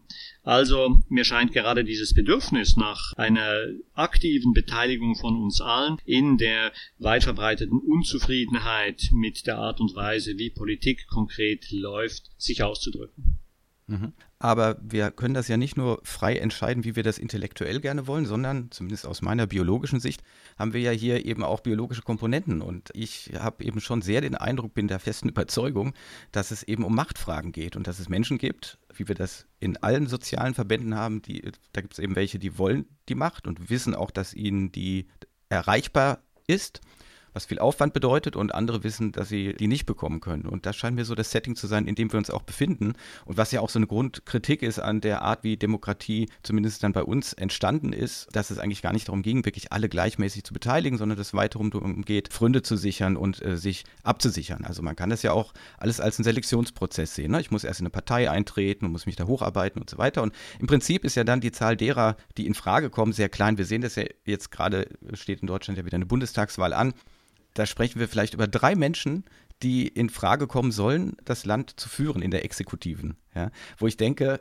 bei über 80 Millionen Menschen gibt es nur drei, das kann doch irgendwie gar nicht sein. Aber das ist das Setting, das wir haben. Und was anderes ist da nicht vorgesehen. Ich habe nicht den Eindruck, dass die Politik da, also die aktiven Politiker, das genauso sehen und sagen, ja, wir müssen alle viel mehr beteiligen und alle müssen da gleichberechtigter werden dass sie damit natürlich das Selbstverständnis von Berufspolitikerinnen und Berufspolitikern äh, sehr scharfsichtig charakterisieren, würde ich auch äh, so sehen. Und ich würde auch sagen, dass die Vorstellung von direktpartizipatorischer Demokratie, wie ich sie habe, in der Tat den individuellen Willen zur Macht oder das individuelle Streben nach einer Vorrangstellung immer wieder konterkarieren kann. Etwa dadurch, dass Vorlagen, die eine Regierung macht und dem Volk Volk vorlegt, halt nicht angenommen werden und die Ministerin oder der Minister, der da zuständig ist, entsprechend, nun ja, soll ich sagen, im Regen stehen gelassen wird. Also ich würde auf gar keinen Fall bestreiten, dass es sozusagen biologische Bedingungen der ähm, menschlichen Interaktion gibt, die auch eine ideale äh, Demokratietheorie nicht aushebeln kann. Ganz im Gegenteil, ich würde sagen, da ist eine gehörige Portion Realismus angebracht. Andererseits aber äh, sollten gerade auch die, die nicht danach streben, Bundeskanzlerin oder Bundeskanzler zu werden, die genau gleiche Möglichkeit der Partizipation an den Sachentscheidungen an den Entscheidungen über äh, das, was die Gesellschaft insgesamt voranbringen soll, treffen sollen. Und im Übrigen ist es ja ganz äh, bemerkenswert, dass die drei Kandidaten und die eine Kandidatin und die zwei Kandidaten nicht durch, wie soll ich sagen, besonders profilierte ähm, gesellschaftspolitische Visionen auffallen, Bekanntermaßen hat er schon früher Bundeskanzler gesagt, wer Visionen hat, soll zum Arzt, zum Psychiater gehen. Aber es geht offensichtlich äh, nicht so sehr darum, durch eine gewaltig neue politische Idee die Stimmbürgerinnen und Stimmbürger, die nur Wahlbürgerinnen und Wahlbürger sind, zu überzeugen, sondern möglichst für alle irgendwie eine soll ich jetzt sagen, Projektionsfläche zu bieten, eine leere Projektionsfläche, in die hinein man dann bestimmte eigene Ideen projizieren kann. Also wir hoffen, dass wenn die Kandidatin X zum Zuge kommt, unsere Ideen in Sachen Klimaschutz realisiert werden oder wenn Kandidat Y zum Zuge kommen sollte, unsere Ideen von sozialer Gerechtigkeit. Aber warum äh, sollten wir uns auf diese Repräsentation verlassen, zumal dann, wenn wir so leere Schablonen oder leere Hülsen im Angebot haben? Warum nicht ähm, selber das Setting Setting mitbestimmen, auch dann, wenn wir sagen, Berufspolitik ist für uns nichts und für die meisten Menschen wird Berufspolitik nichts sein. Warum sollten sie auch Berufspolitiker werden, wenn sie sonst in ihrer Entscheidungskompetenz gefragt würden? Also in einer direkt partizipatorischen Demokratie ähm, hätten wir zwar selbstverständlich Exekutive, wir hätten selbstverständlich Parlament, aber die Kontroll- und Droh- und auch Bestimmungsmacht von uns allen wäre eben gleichberechtigt und sie können dann immer noch entscheiden, naja, also jetzt ähm, in Sachen Rüstungsgesetzgebung ähm, sind sie, fühlen sie sich nicht so kompetent, dass sie mitstimmen werden. Sie werden also dann vielleicht leer einlegen oder sich enthalten oder aber an anderer Stelle bringen sie sich intensiver ein, weil sie denken, das ist ihr eigenes Herzensanliegen. Ich würde keinen Zwang zum politischen oder keinen Zwang verordnen wollen, dass alle immer mitentscheiden müssen, aber allen die Möglichkeit zur Mitentscheidung einräumen. Mhm. Sie sagen ja, die Zukunft gehört der direkten Demokratie. Das ist der Untertitel Ihres demnächst erscheinenden Buches. Der eigentliche Titel ist dann, wenn die Freiheit ihre Stimme fordert. Jetzt wird aus Deutschland natürlich immer mal wieder auch auf die Schweiz geguckt, die ja da nun mal weltweit führend ist und gesagt, naja, aber bei euch kommt ja auch nicht alles Sinnvolle durch. Gerade ist so ein CO2-Gesetz abgelehnt worden ich interveniere an der Stelle immer und sage, naja, das ist halt immer dann die Meinung des Einzelnen. Ne? Äh, die Demokratie verlangt ja nun gerade, dass die Mehrheit irgendwie entscheidet und nicht, ob ich das persönlich gut finde oder nicht. Aber wie sehen Sie das selber? Was entgegnen Sie da? Führt diese direkte Demokratie zu einer, ja, wie soll man sagen, besseren Politik, so dass einfach mehr Menschen sich da wiedergespiegelt fühlen? Oder sehen Sie auch im, Sie haben ja eine Verschweizerung der Politik gefordert, sehen Sie da auch im schweizerischen Modell noch Verbesserungsbedarf, Erweiterungsmöglichkeiten? Selbstverständlich ähm, ist jede konkrete politische Form mit ähm, Schwächen und äh, Schwierigkeiten konfrontiert. Und äh, wenn ich jetzt äh, die Verschweizerung ausrufe, auch ähm, aus meinem eigenen biografischen Hintergrund heraus, dann würde ich keineswegs behaupten, dass äh, die Schweiz die ideale Demokratie ähm, repräsentiert, wie sie vielleicht das ähm, philosophische Gespräch oder das philosophische Nachdenken meint skizzieren zu können. In der Tat gibt es auch im schweizerischen konkreten Modell viele Schwierigkeiten. Äh, die Grundidee aber, dass die Bürgerinnen und Bürger allesamt mündig genug sind, mitzuentscheiden, scheint mir sinnvoll zu sein und natürlich eben auch die Notwendigkeit, dass ähm, man immer wieder zu den Verlierern zählen wird. Ich würde Ihnen völlig zustimmen, dass die Art und Weise, wie das Schweizer Stimmvolk über die CO2-Abgabe abgestimmt hat, jetzt auch nicht meinen persönlichen Präferenzen entspricht und äh, dass ich mich äh, darüber geärgert habe. Es ist keineswegs so, dass ähm, jetzt das, was man persönlich für das Richtige hält, sich durchsetzt. Kann ja so nicht sein, zumal die Entscheidungen häufig sehr knapp sind. Der entscheidende Punkt scheint mir aber die die Möglichkeit der Revidierbarkeit zu sein. Sie haben zu Beginn über die Vorläufigkeit aller politischen Entscheidungen gesprochen. Diese Vorläufigkeit, glaube ich, hält eine direktpartizipatorische Demokratie äh, stets vor Augen. Man hat um das Schweizer Beispiel wieder zu nehmen, natürlich zu Recht moniert, dass die Schweizer Männer 50 Jahre länger als der Rest Europas gebraucht hat, um die Frauen zum Stimmrecht zuzulassen. Es ist 1971 geschehen wohingegen es in Deutschland schon, weiß nicht was, 1919, 1920 der Fall gewesen ist und in anderen europäischen Ländern fast allen genauso. Also äh, darüber kann man sich selbstverständlich ärgern, dass Dinge länger gehen und dass vieles, was in Anführungszeichen fortschrittlich anmutet, offensichtlich mehr Zeit braucht. Aber wenn dann die Entscheidungen äh, mal gefallen sind, ist eben immer die Möglichkeit da, es wieder neu zu versuchen. Beispiel, in der Schweiz wird immer wieder sozusagen sehr grundsätzlich über die Notwendigkeit der bewaffneten Landesverteidigung nachgedacht. Eine sehr starke Gruppe engagiert sich für die Abschaffung der Armee und versucht immer wieder ähm, entweder diese Grundsatzfrage zu stellen oder aber äh, zumindest Rüstungsbeschaffungsprojekte zu torpedieren mit unterschiedlichem Erfolg. Aber es ist in einer direkt partizipatorischen Demokratie eben immer wieder möglich, ganz Grundsätzliches in Frage zu stellen und vielleicht damit nie durchzudringen. Ich vermute mal, dass in der Schweiz ähm, das Ansehen, die Armee abzuschaffen, äh, in den nächsten 100 Jahren nicht zum Durchbruch kommen wird. Das würde ich, ist jetzt eine, eine nicht empirisch gesicherte äh, These, ähm, sondern nur eine Vermutung eines Bürgers, der das beobachtet. Dennoch äh, ist mit solchen Initiativen, die ergriffen werden können, immer wieder grundsätzlich die Frage im Raum, ja, was wollen wir eigentlich? Und wir müssen uns diese Frage immer wieder neu stellen, und zwar wir alle. Und dann werden wir wahrscheinlich in werden die Schweizerinnen und Schweizer in absehbarer Zeit wieder über ein CO2-Gesetz abstimmen und dann mal sehen, wie es dabei herauskommt. Aber natürlich, äh, direkt partizipatorische Demokratie ist weder im Idealfall noch in der Konkretion ein Garant dafür, dass Dinge äh, durchgesetzt werden, die einem unlieb sind. Aber man kann es immer wieder thematisieren und immer wieder zur Sprache, zur Erörterung bringen. Und dieser ständige Prozess der Erörterung scheint mir zentral zu sein. Es ist ein Prozess der unentwegten Selbstermündigung von uns allen. Mhm. Der Herausgeber dieses Podcasts und dieser ganzen Klimadebatte ist ja der Verein Mehr Demokratie in Deutschland. Der hat sich ja nun mal den Volksentscheid auf Bundesebene von vornherein als Hauptaufgabe ins Programm geschrieben. Jetzt müssen wir aber doch ganz ehrlich sagen, der ist in absolut weiter Ferne, eigentlich in unendlicher Ferne, nachdem sich jetzt die Grünen auch davon verabschiedet haben, ihn zu fordern. Und alle Initiativen dazu sind ja bislang gescheitert. Eine Zweidrittelmehrheit ist überhaupt nicht in Sicht. Sie sagen aber, die Zukunft gehört der direkten Demokratie. Wie kann man da jetzt praktisch weiterkommen an der Stelle?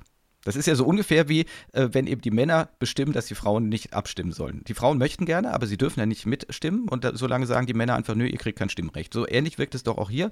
Politiker sagen einfach, nö, wir wollen nicht, dass ihr Bürger mitstimmt und wir Politiker haben es zu entscheiden. Wie kommen wir da weiter? Das ist in der Tat ein Problem. Immerhin würde unser Grundgesetz ähm, mit dem Absatz 20.2 äh, die Möglichkeit der bundesweiten Volksabstimmungen eröffnen. Es ist also nicht so, dass wir jetzt ähm, grundsätzlich das äh, Grundgesetz ändern müssten. Man müsste nur etwas machen aus diesem entsprechenden ähm, Absatz, äh, aus diesem entsprechenden Artikel unserer Verfassung. Also da wäre die Zweidrittelsmehrheit zur Änderung des Grundgesetzes in, aus meiner nicht staatsrechtlich irgendwie abgesicherten Sicht ähm, gar nicht unbedingt nötig. Aber Sie haben natürlich völlig recht, dass es gegen die Eigeninteressen von Berufspolitikern und Berufspolitikerinnen spricht, sich quasi selber überflüssig zu machen.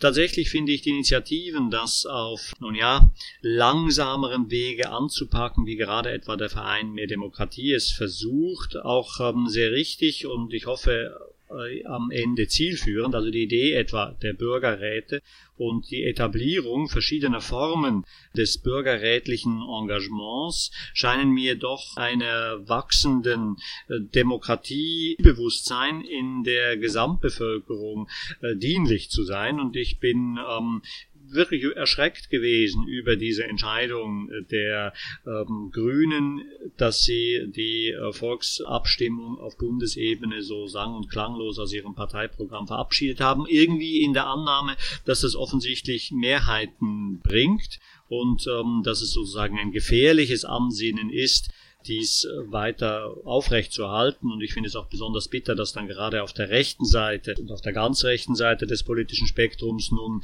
mit diesem Argument der Volksabstimmung äh, agitiert wird, in der Suggestion, dass irgendwie ein Volkswille untergebuttert wird von bösen politischen Eliten. So etwas glaube ich ja ganz und gar nicht. Ich würde auch die Redlichkeit der Berufspolitikerinnen und Berufspolitiker im Gro keineswegs in Frage stellen wollen. Ich würde auch die rechte Suggestion, äh, dass es so etwas wie einen eine Volonté générale, um mit Rousseau zu reden, einen Gemeinwillen gibt, ähm, der auf mystische Weise sich artikuliert und dann in Volksabstimmungen zum Tragen kommt.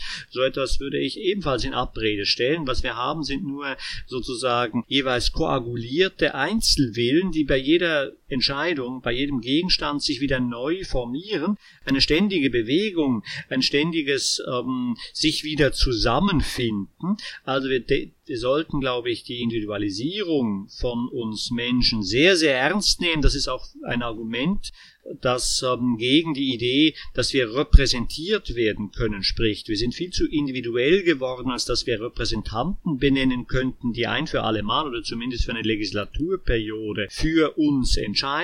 Also die Vorstellung der alten Parteiendemokratie ist ja die, dass es gewissermaßen so ein paar Grundinteressen gibt, wie in der ständischen Vormoderne, wo es also einen Stand von Bauern, einen Stand von Adligen und einen Stand von Klerikern gab, die konnten ihre Ständevertreter in irgendeine Ständeversammlung schicken und hatten jeweils als Stand ein kohärentes Interesse. Das ist aber in der Gegenwart nicht mehr so. Wir sind hochgradig individualisiert und haben auch entsprechend Meinungen, politische Meinungen als Individuen, die nicht mehr passgenau zu äh, Parteienprogrammen sind. Das führt dann dazu, dass die Parteiprogramme als solche aushöhlen, weil die halt irgendwie alles abdecken sollen.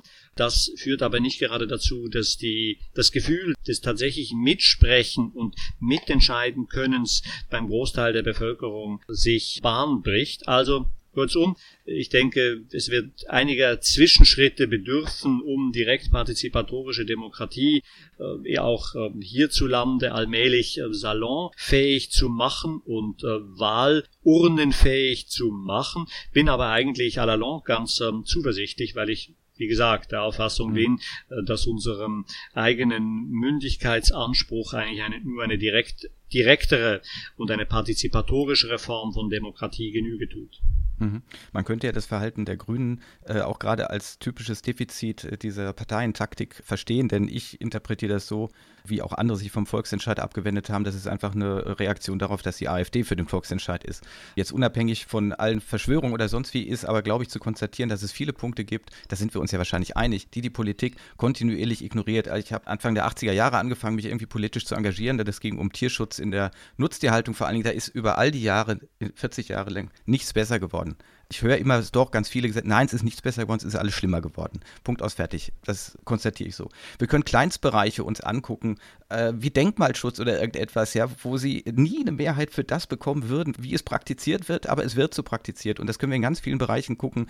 Die Autos sind in die Städte gekommen, damals natürlich ohne jegliche Mehrheit, sondern gegen den Protest der Bürger. Ja, die haben ja mit Nagelbrettern probiert, die Autos fernzuhalten und so weiter und so weiter. Also da gibt es ja schon irgendwie dieses starke Gefühl, da gibt es eine politische Klasse oder es gibt eben Lobbyisten, Strippenzieher oder wie auch immer, die dafür sorgen, dass bestimmte Dinge durchkommen. Und das ist ja vielleicht, ich möchte zum Abschluss wieder auf den Klimaschutz kommen, was wir da ja vielleicht auch erleben, dass eben dann irgendeine Industrie oder irgendeine eine Region vielleicht, auch Braunkohle als Stichwort oder so, so stark ist, dass die Politik darauf reagiert und eben nicht sagt, okay, was wollt ihr eigentlich alle insgesamt und wir gemeinsam dann nach einer guten Lösung suchen. Und meine konkrete Frage wäre jetzt zum Abschluss, wir haben keinen Volksentscheid auf Bundesebene, wir werden ihn auch in absehbarer Zeit wohl nicht bekommen. Wie können wir jetzt trotzdem partizipatorisch tätig werden aus Ihrer Sicht? Konkret natürlich, wenn es um den Klimaschutz geht. Ich denke, dass mittlere Formen, wie zum Beispiel die Bürgerräte, sicher sehr sinnvoll sind, weil sie natürlich eine andere Form von Repräsentation darstellen, aber immer noch Repräsentation sind. Wenn Sie zufällig ausgewählte Bürgerräte haben, dann äh, gehen Sie schon mal äh, dem Problem aus dem Weg, dass da sozusagen angehende politische Karrieristinnen und Karrieristen äh, sich auf erster Ebene da vernehmen lassen, um sich dann auf zweiter Ebene in irgendein Parlament wählen zu lassen und da wirklich konkret zu entscheiden. Tatsächlich denke ich auch, dass die Möglichkeiten des ähm, Volksbegehrens zumindest auf der äh, Länderebene ein Instrument ist, Gelegentlich ähm, läuft es dann so, dass tatsächlich Landesregierungen wie in Baden-Württemberg versuchen, das aufzunehmen, äh, was ein Bürgerbegehren auf die Tagesordnung setzte. Ich denke, die größten Chancen jetzt ähm, kurz- und mittelfristig gesprochen äh, sind schon auch die Regionen und die Kommunen, dass also da äh, eigentlich die größte Bereitschaft da ist, die Bürgerinnen und Bürger zu hören, wenn man sie denn tatsächlich äh, auch äh, sieht, wenn man auch tatsächlich sieht, okay, da ist das Engagement, da sind Leute, die sich dafür einsetzen, dass bestimmte Bachbegradigungen nicht stattfinden, dass bestimmte äh, Versiegelungen von ähm, Schotterwegen nicht stattfinden, dass bestimmte äh, Spritzpraktiken im Weinanbau nicht mehr flächendeckend praktiziert werden. Also da glaube ich, ist ähm, ein im regionalen und im lokalen ein sehr guter Einsatzpunkt für äh, direkte Demokratie, zumal da natürlich, oder direkte Reformen von Demokratie, vorsichtiger gesprochen, zumal da natürlich auch sozusagen mal der Übergang von bloßer Bürgerin und bloßem Bürger zum politischen Mandatsträger, zur Mandatsträgerin viel geringer ist. Also wer sich in den Gemeinderat oder den Ortschaftsrat wählen lässt, ist normalerweise nicht auf dem Sprung in den Bundestag, von Ausnahmen mal abgesehen. Das heißt, ähm, da auch ähm, politische Mitentscheidungskompetenz selber zu erfahren, ist, sagen wir mal, viel leichter möglich als auf Ebenen, wo Parteipolitik eine viel stärkere Rolle spielt. Und ich spreche jetzt hier gerade auch aus dem ähm, dörflich-kleinstädtischen Kontext, äh, wo wir wohnen, wo nach meiner Wahrnehmung im Gemeinderat und im Ortschaftsrat äh, die Parteipolitik überhaupt gar keine Rolle spielt. Mhm. Ähm, sondern man nach den Sachproblemen, auch wenn die äh, Gemeinderätinnen und Räte irgendwie von den Parteien aufgestellt sind, sind sie großteils nicht äh, Parteimitglieder und sind äh, an den lokalen Gegebenheiten interessiert, so dass man dann auch häufig sieht, dass quasi nicht nach ähm, Parteigesichtspunkten überregionalen oder gar nationalen entschieden wird, sondern nach dem, was äh, vor Ort opportun erscheint. Und an der Stelle, glaube ich, äh, kann man auch ähm, direktere Demokratie zu üben beginnen, zumal ja auch viele Kommunalverfassungen es erlauben, äh, die Bürgerschaft als Ganze äh, einzubeziehen. Das war letzte Bemerkung dazu für mich als äh, Migrant auch die ähm, sozusagen politische Schockerfahrung, als ich nach ähm, Deutschland kam und zum ersten Mal an einer Gemeindeversammlung teilnahm, wie ich mir das vorstellte, was sich dann nicht als Gemeindeversammlung herausgestellt hat, sondern als öffentliche Gemeinderatssitzung, wo die Bürgerinnen und Bürger dann am Schluss noch was sagen durften, nachdem die Gemeinderäte zwei Stunden vor Publikum debattiert haben war davon ausgegangen, in meiner grenzenlosen Naivität, die Bürgerinnen und Bürger würden dann gemeinsam entscheiden, was denn da auf der Tagesordnung stand, was äh, nicht der Fall war. Also da glaube ich, ist auch äh, kommunalrechtlich sehr viel mehr möglich, als es bisher ausgeschöpft wird. Und man kann Lokalpolitikerinnen und Politiker nur dazu ermutigen, diese Möglichkeiten auch auszunutzen klarer Appell, sich lokal zu engagieren. Das ist wunderbar. Wir hatten am Anfang der Podcast-Reihe auch dazu ein Beispiel von der Klimainitiative Eberbach, wo ein einzelner Aktivist sozusagen angefangen hat, ist in den Gemeinderat gegangen, als einziger Zuhörer hat dann angefangen, Fragen zu stellen und daraus ist ein, ja, eine Klimaschutzinitiative geworden. Ein schöner Appell. Herr Professor Sommer, ich danke Ihnen ganz herzlich für Ihren Einblick und Ihre Einschätzung zur Demokratie in puncto Klimaschutz. Ich habe mich sehr gefreut über dieses Gespräch. Die Freude war ganz meinerseits, Herr Rieck. Vielen Dank. Professor Sommer hat Schweizer Wurzeln. Olivier Christe hat nicht nur Schweizer Wurzeln, sondern wächst und gedeiht quasi auch weiterhin dort. Er ist Teil des Podcast-Teams Treibhaus, das ich wie üblich in den Shownotes verlinke. In diesem Podcast wurde argumentiert, dass man als Schweizer beim anstehenden Referendum für das CO2-Gesetz stimmen sollte. Doch das ist dann knapp gescheitert. Deshalb spreche ich mit Christe über die Schweizer Direktdemokratie.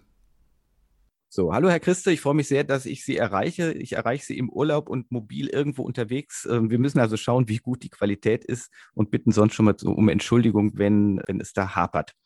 Sie sind Mitbetreiber eines Podcasts Treibhaus, heißt der, der sich eben auch mit dem Klimawandel und der Klimapolitik beschäftigt. Und ich hatte den schon mal bei uns hier auch zitiert. Und Sie haben damals darauf aufmerksam gemacht, dass ja in der Schweiz, wo man häufiger abstimmt, damals aktuell Abstimmungen anstanden, unter anderem über ein CO2-Gesetz. Und das ist dann knapp abgelehnt worden. Und da wollte ich mit Ihnen jetzt sprechen über diese Abstimmung, aber vor allem halt über die Demokratie, die Schweizer Demokratie und was dort toll läuft und was dort vielleicht auch nicht so toll läuft. Aber können Sie uns erst ganz kurz was zu sich sagen, als Mitwirkender an diesem Podcast Treibhaus und wie Sie auch zu dem Klimaschutz stehen, wo Sie politisch verortet sind. Guten Tag, Herr Rieck. Ja, vielen Dank, dass Sie mich da eingeladen haben. Ich bin im Urlaub. Das heißt, man hört ein bisschen Vögel und so im Hintergrund aber ich hoffe, das stört nicht allzu fest.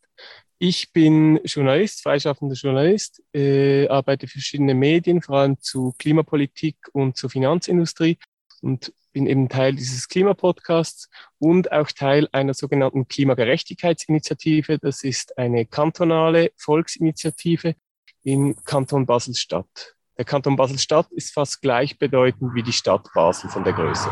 Mhm. Können Sie uns dann jetzt kurz erklären, was war diese Abstimmung über das CO2-Gesetz? Diese Abstimmung zum CO2-Gesetz, das war ein Referendum. Das heißt, dem ging ein jahrelanger Prozess im Parlament in beiden Kammern zuvor, wo ein neues äh, Gesetz zum CO2-Ausstoß diskutiert und beschlossen wurde. Und dieses Gesetz, das dann verabschiedet, beziehungsweise ein Gesetzentwurf, der dann verabschiedet werden sollte, der wurde mit einem Referendum angegangen, das dann vor das Volk kam. Mhm. Dazu müssen Sie uns vielleicht noch mal kurz erklären, weil wir das in Deutschland ja nicht gewohnt sind. Referendum bedeutet, das Parlament sagt, wir wollen ein Gesetz machen und dann können die Bürger aber sagen, Moment, wir sehen das aber anders. Genau, es gibt die zwei Möglichkeiten zur Mitbestimmung. Das eine ist die Initiative, die Volksinitiative, da braucht es 100.000 Unterschriften, damit es dann vors Volk kommt. Und das Referendum, da braucht es 50.000 Unterschriften und da können bereits beschlossene Gesetze im Parlament können dort äh, ähm, diskutiert bzw. zur Abstimmung gebracht werden, ob das so äh, stattfinden soll oder nicht. Mhm. Und jetzt ist dieses CO2-Gesetz gestoppt worden, also es hat eine knappe Ablehnungsmehrheit gegeben. Wie stehen Sie dazu? Also dieses CO2-Gesetz ist ein ziemlich interessanter Fall, weil das ja bereits besprochen wurde im Parlament. Das heißt, es ist eine bereits ziemlich verwässerte Form, ein, ein Konsens zwischen den bürgerlichen, den linken, den rechten Parteien. Das heißt, insbesondere die politische Linke, die hat sich sehr schwer getan, dieses Gesetz überhaupt zu unterstützen. Mhm. Und das gelang dann eigentlich ein ziemlich äh, breiter Zusammenschluss hat das dann unterstützt. Und aber auch in der politischen Linken gab es sehr starke Gegenstimmen, weil es äh, eigentlich nur ein Anfang ist. Und so wurde das dann auch kommuniziert. Es ist ein erster Schritt. Das war die offizielle Kommunikation in der politischen Linken. Aber es ist ein wichtiger Schritt. Mhm. Das heißt, man kann jetzt interpretieren, es ist gar nicht Klimaschutz abgelehnt worden, sondern es gab verschiedene Gründe dagegen zu sprechen. Vielleicht Leute, die sagen, ich will auf keinen Fall mehr Klimaschutz, aber auch Leute, die sagen, ich will viel mehr, als in dem Gesetz steht. Und beide Gruppen sozusagen hätten möglicherweise sinnvollerweise gegen das Gesetz stimmen müssen. Genau, es wurde auch von zwei Seiten das Referendum ergriffen. Es wurde von äh, der SVP, der so ein bisschen dem Pendant zu AfD, und vom Klimastreik, äh, eines, ein Teil der, des Klimastreiks in der Westschweiz. Der Klimastreik zur Erläuterung, das ist die Schweizer Variante Fridays for Future. Und diese vor allem aus der Westschweiz stammende Teil, der fand, dass dieses Gesetz viel zu wenig weit geht und hat deshalb ebenfalls das Referendum ergriffen. Mhm. Sie haben in Ihrem Podcast aber empfohlen, für das Gesetz zu stimmen. Wie geht es jetzt weiter? Ja, das ist eine gute Frage. Nach dem Nein waren sehr viele ähm, unsicher, wie es weitergeht. Es gibt auch eine gewisse Ernüchterung weil das CO2-Gesetz, das wurde ganz stark von, auch von Konzernen, von der Öl, Av Energy heißt das, das ist der Branchenverband der Erdölimporteure, wurde das vorangetrieben, dieses Referendum. Und das heißt, es ist eigentlich ein Sieg der Erdöllobby in der Schweiz. Und wie jetzt wieder eigentlich dieser Zusammenschluss entstehen soll und dieses Gesetz, das eine neue Variante, dieses Gesetz auszuarbeiten, das geht jetzt wieder Jahre. Das heißt, die Frage ist, wie, wenn nicht auf diesem CO2-Gesetz beruhen, können die Akteure in der Schweiz verpflichtet werden, dem Pariser Klimaübereinkommen, äh, das ja die Schweiz ratifiziert hat, Folge zu leisten? Das ist die große Frage, die ich momentan nicht beantworten kann. Mhm ähm, ist auch noch jung, aber ich denke, da müssen neue Wege gefunden werden. Es wurde jetzt eine Umweltverantwortungsinitiative lanciert, schweizweit, und da ist Klimaschutz ein Faktor, um die Menschen zu mobilisieren, aber auch in den Kantonen. Es wurde immer wieder gesagt, dass jetzt vor allem die kantonalen Initiativen wichtig sind und da bin ich ja Teil von dieser Klimagerechtigkeitsinitiative, dem kommt jetzt sicher mehr Bedeutung zu. Jetzt müssen wir ja über den Demokratieaspekt sprechen. Viele wünschen sich in Deutschland ja auch mehr Mitbestimmungsmöglichkeiten, eben vergleichbar auch mit der Schweiz. Die Möglichkeit, bleiben wir konkret beim Referendum, also ein Gesetz abzulehnen. Jetzt ist das abgelehnt worden und man kann ja jetzt erstmal sagen, das ist doch genau das, was wir in der Demokratie wollen. Die Mehrheit, auch wenn sie knapp war, hat gesagt, nee, dieses Gesetz wollen wir so nicht haben. Aber jetzt sind Sie natürlich unzufrieden. Sind Sie einfach nur unzufrieden, weil Sie nicht überzeugen konnten, dem zuzustimmen? Oder kritisieren Sie da auch etwas am demokratischen Prozess? Ja, ich kritisiere viel am demokratischen Prozess, weil so wie der aktuell läuft, müssen wir uns die Frage stellen, wer macht eigentlich das Agenda-Setting und wer bestimmt die Kampagnen. Und momentan in der Schweiz sind das sehr stark äh, die großen Konzerne, die da mitspielen. Das sind, sagen wir bei dieser Konzernverantwortungsinitiative vor ein paar Jahren. Ich weiß nicht, ob die in Deutschland besprochen wurde, aber es war ein, so eine Art Lieferkettengesetz, das ganz knapp abgelehnt wurde, wo, wo sehr viel Geld von den Unternehmen und Konzernen reinfloss. Wir sehen es beim CO2-Gesetz, wo ebenfalls viel Geld von der Erdöllobby, auch von, aber auch von den Branchenverbänden geflossen ist. Und wir sehen es bei den Pestizidinitiativen, die soeben ähm, ebenfalls abgelehnt wurden. Und da müssen wir uns die Frage stellen, wenn wirklich das Volk mitbestimmen soll, dann wer äh, mobilisiert das Volk und wer, wer kann diese entsprechenden Kampagnen auch führen, damit überhaupt die Informationen an die Menschen gelangen mhm. und damit das nicht so ein Spiel- und Tummelfeld für PopulistInnen wird. Das heißt, ähm, wenn ich Sie da richtig verstehe, kritisieren Sie eigentlich die Art des Informationsmanagements, also dass da zu viel PR gemacht wird und dass die Menschen, das wäre dann die Schlussfolgerung, nicht zwingend alle hinreichend ernsthaft informiert sind, wie zu entscheiden ist, sondern dass sie sozusagen der Werbung folgen? Ja, ich denke, das ist ein wichtiger Kritikpunkt. Und ich glaube, das ist auch ein großes Demokratiethema. Stichwort Journalismus, Stichwort auch Falschinformationen, Stichwort die Offenlegung der Finanzierung von den Parteien, aber ebenfalls die Kampagnenfinanzierung. Woher kommt eigentlich das Geld? Und da ist aus meiner Sicht auch ganz stark der Staat gefordert, dass er da klärend eingreift in der Schweiz gibt es zu jeder Abstimmung und zu, also zu jedem Initiativ und zu jedem Referendumsabstimmung gibt es ein Abstimmungs, wir nennen das Abstimmungsbüchlein, das wird mitgeliefert, das wird sieben Millionen Mal etwa gedruckt oder fünf Millionen, ich weiß nicht, ist eines der meistgedruckten Medien. Und wenn dort nicht entsprechend informiert wird oder mit falschen Informationen informiert wird, wie jetzt in, in letzter Zeit manchmal geschehen ist, dann ist das eben ein riesen Demokratieproblem. Haben Sie denn konkrete Vorschläge, wie man die öffentliche Debatte sozusagen demokratisieren kann? Also ich meine, man könnte ja sagen, Konzerne sollen sich da gar nicht einkaufen, wobei in Deutschland äh, denen ja so äh, quasi Grundrechtsstatus zugesprochen wird und so weiter. Aber man kann das ja alles diskutieren. Oder haben Sie andere Vorschläge, wie man das machen kann? Denn wir reden immer nur über Falschinformationen oder das Fake News ist ja so ein Riesenthema. Ich habe aber den Eindruck, das ist gar nicht das Hauptding, denn das wird es immer geben und Leute, die an Verrücktes glauben, werden an Verrücktes glauben. Aber es ist ja ganz häufig einfach auch die Frage, wer hat welche welche Macht, um bestimmte Positionen nach vorne zu drücken, oder? Absolut, ist eine, eine Machtfrage. Und ich glaube, Transparenz und auch Transparenzregulationen sind ein großer Punkt und das ist, das ist eine staatliche Aufgabe. Die andere Seite, die ich ganz stark sehe, sind die sozialen Bewegungen. Das sind eigentlich sie, die, die diese Themen auch ins Wohnzimmer, in die Parlamente bringen, die Menschen damit konfrontieren, auf die Straße bringen. Diese sozialen Bewegungen, die müssen gestärkt werden, weil ich, momentan gerade in, in der Klimabewegung in der Schweiz, da ist die Gefahr des Ausbrennens ist enorm. Weil diese Menschen, die sind ja alle in einen, einen Beruf, einen Familienalltag äh, eingebunden und dann sollen sie auch noch eigentlich diese riesigen politischen Aufgaben stemmen. Und ich finde, das CO2-Gesetz ist gerade ein gutes Beispiel, weil im Nachgang nach dem Nein wurde plötzlich die ganze Schuld dem Klimastreik, also diese Fridays for Future Bewegung, in die Schuhe geschoben, weil gesagt wurde, ja, sie haben sich dagegen gestellt. Und ich finde das wirklich eine Zumutung, dass eine institutionelle Politik einer sozialen Bewegung die Schuld gibt am Versagen einer Abstimmung oder eines Referendums. Und statt sich selbst in die Pflicht zu nehmen und zu sagen, wir haben versagt, wir sind an den großen Geldtöpfen, wir haben die Kampagnen äh, geführt, wir haben sie vielleicht falsch geführt, wir haben vielleicht vorher zu viel ähm, falsch gemacht. Aber dass jetzt eine Bewegung aus vornehmlich jüngeren Menschen verantwortlich sein soll, dass eine solche Kampagne oder eine solche Abstimmung oder ein Referendum schiefläuft, das finde ich eine ziemliche Zumutung. Mhm. Was halten Sie als Schweizer denn von dem Prinzip, das im Moment hier bei uns unter dem Stichwort Bürgerrat sehr populär ist, aber was es ja schon viel länger gibt und von dem ich persönlich ein großer Anhänger unter dem Namen Planungszelle bin, was ja vereinfacht bedeutet, wenn wir das äh, mal als Entscheidungsgremium weiterdenken, wir reduzieren diesen ganzen Aufwand und wir klammern vor allen Dingen die PR-Möglichkeiten aus und die ganzen Bestechungsmöglichkeiten und so weiter. Und wir nehmen einfach nur einen Teil der Bevölkerung, einen relativ kleinen, aber vielleicht viel größer, als es im Moment in so Bürgerräten passiert. Vielleicht brauchen wir 1000, 2000 Menschen. Und die werden gut beraten und die beraten untereinander und die entscheiden dann stellvertretend, was sinnvollerweise gemacht wird. Das ist ganz anders als das Schweizer Modell. Aber was halten Sie als Schweizer von dieser Richtung?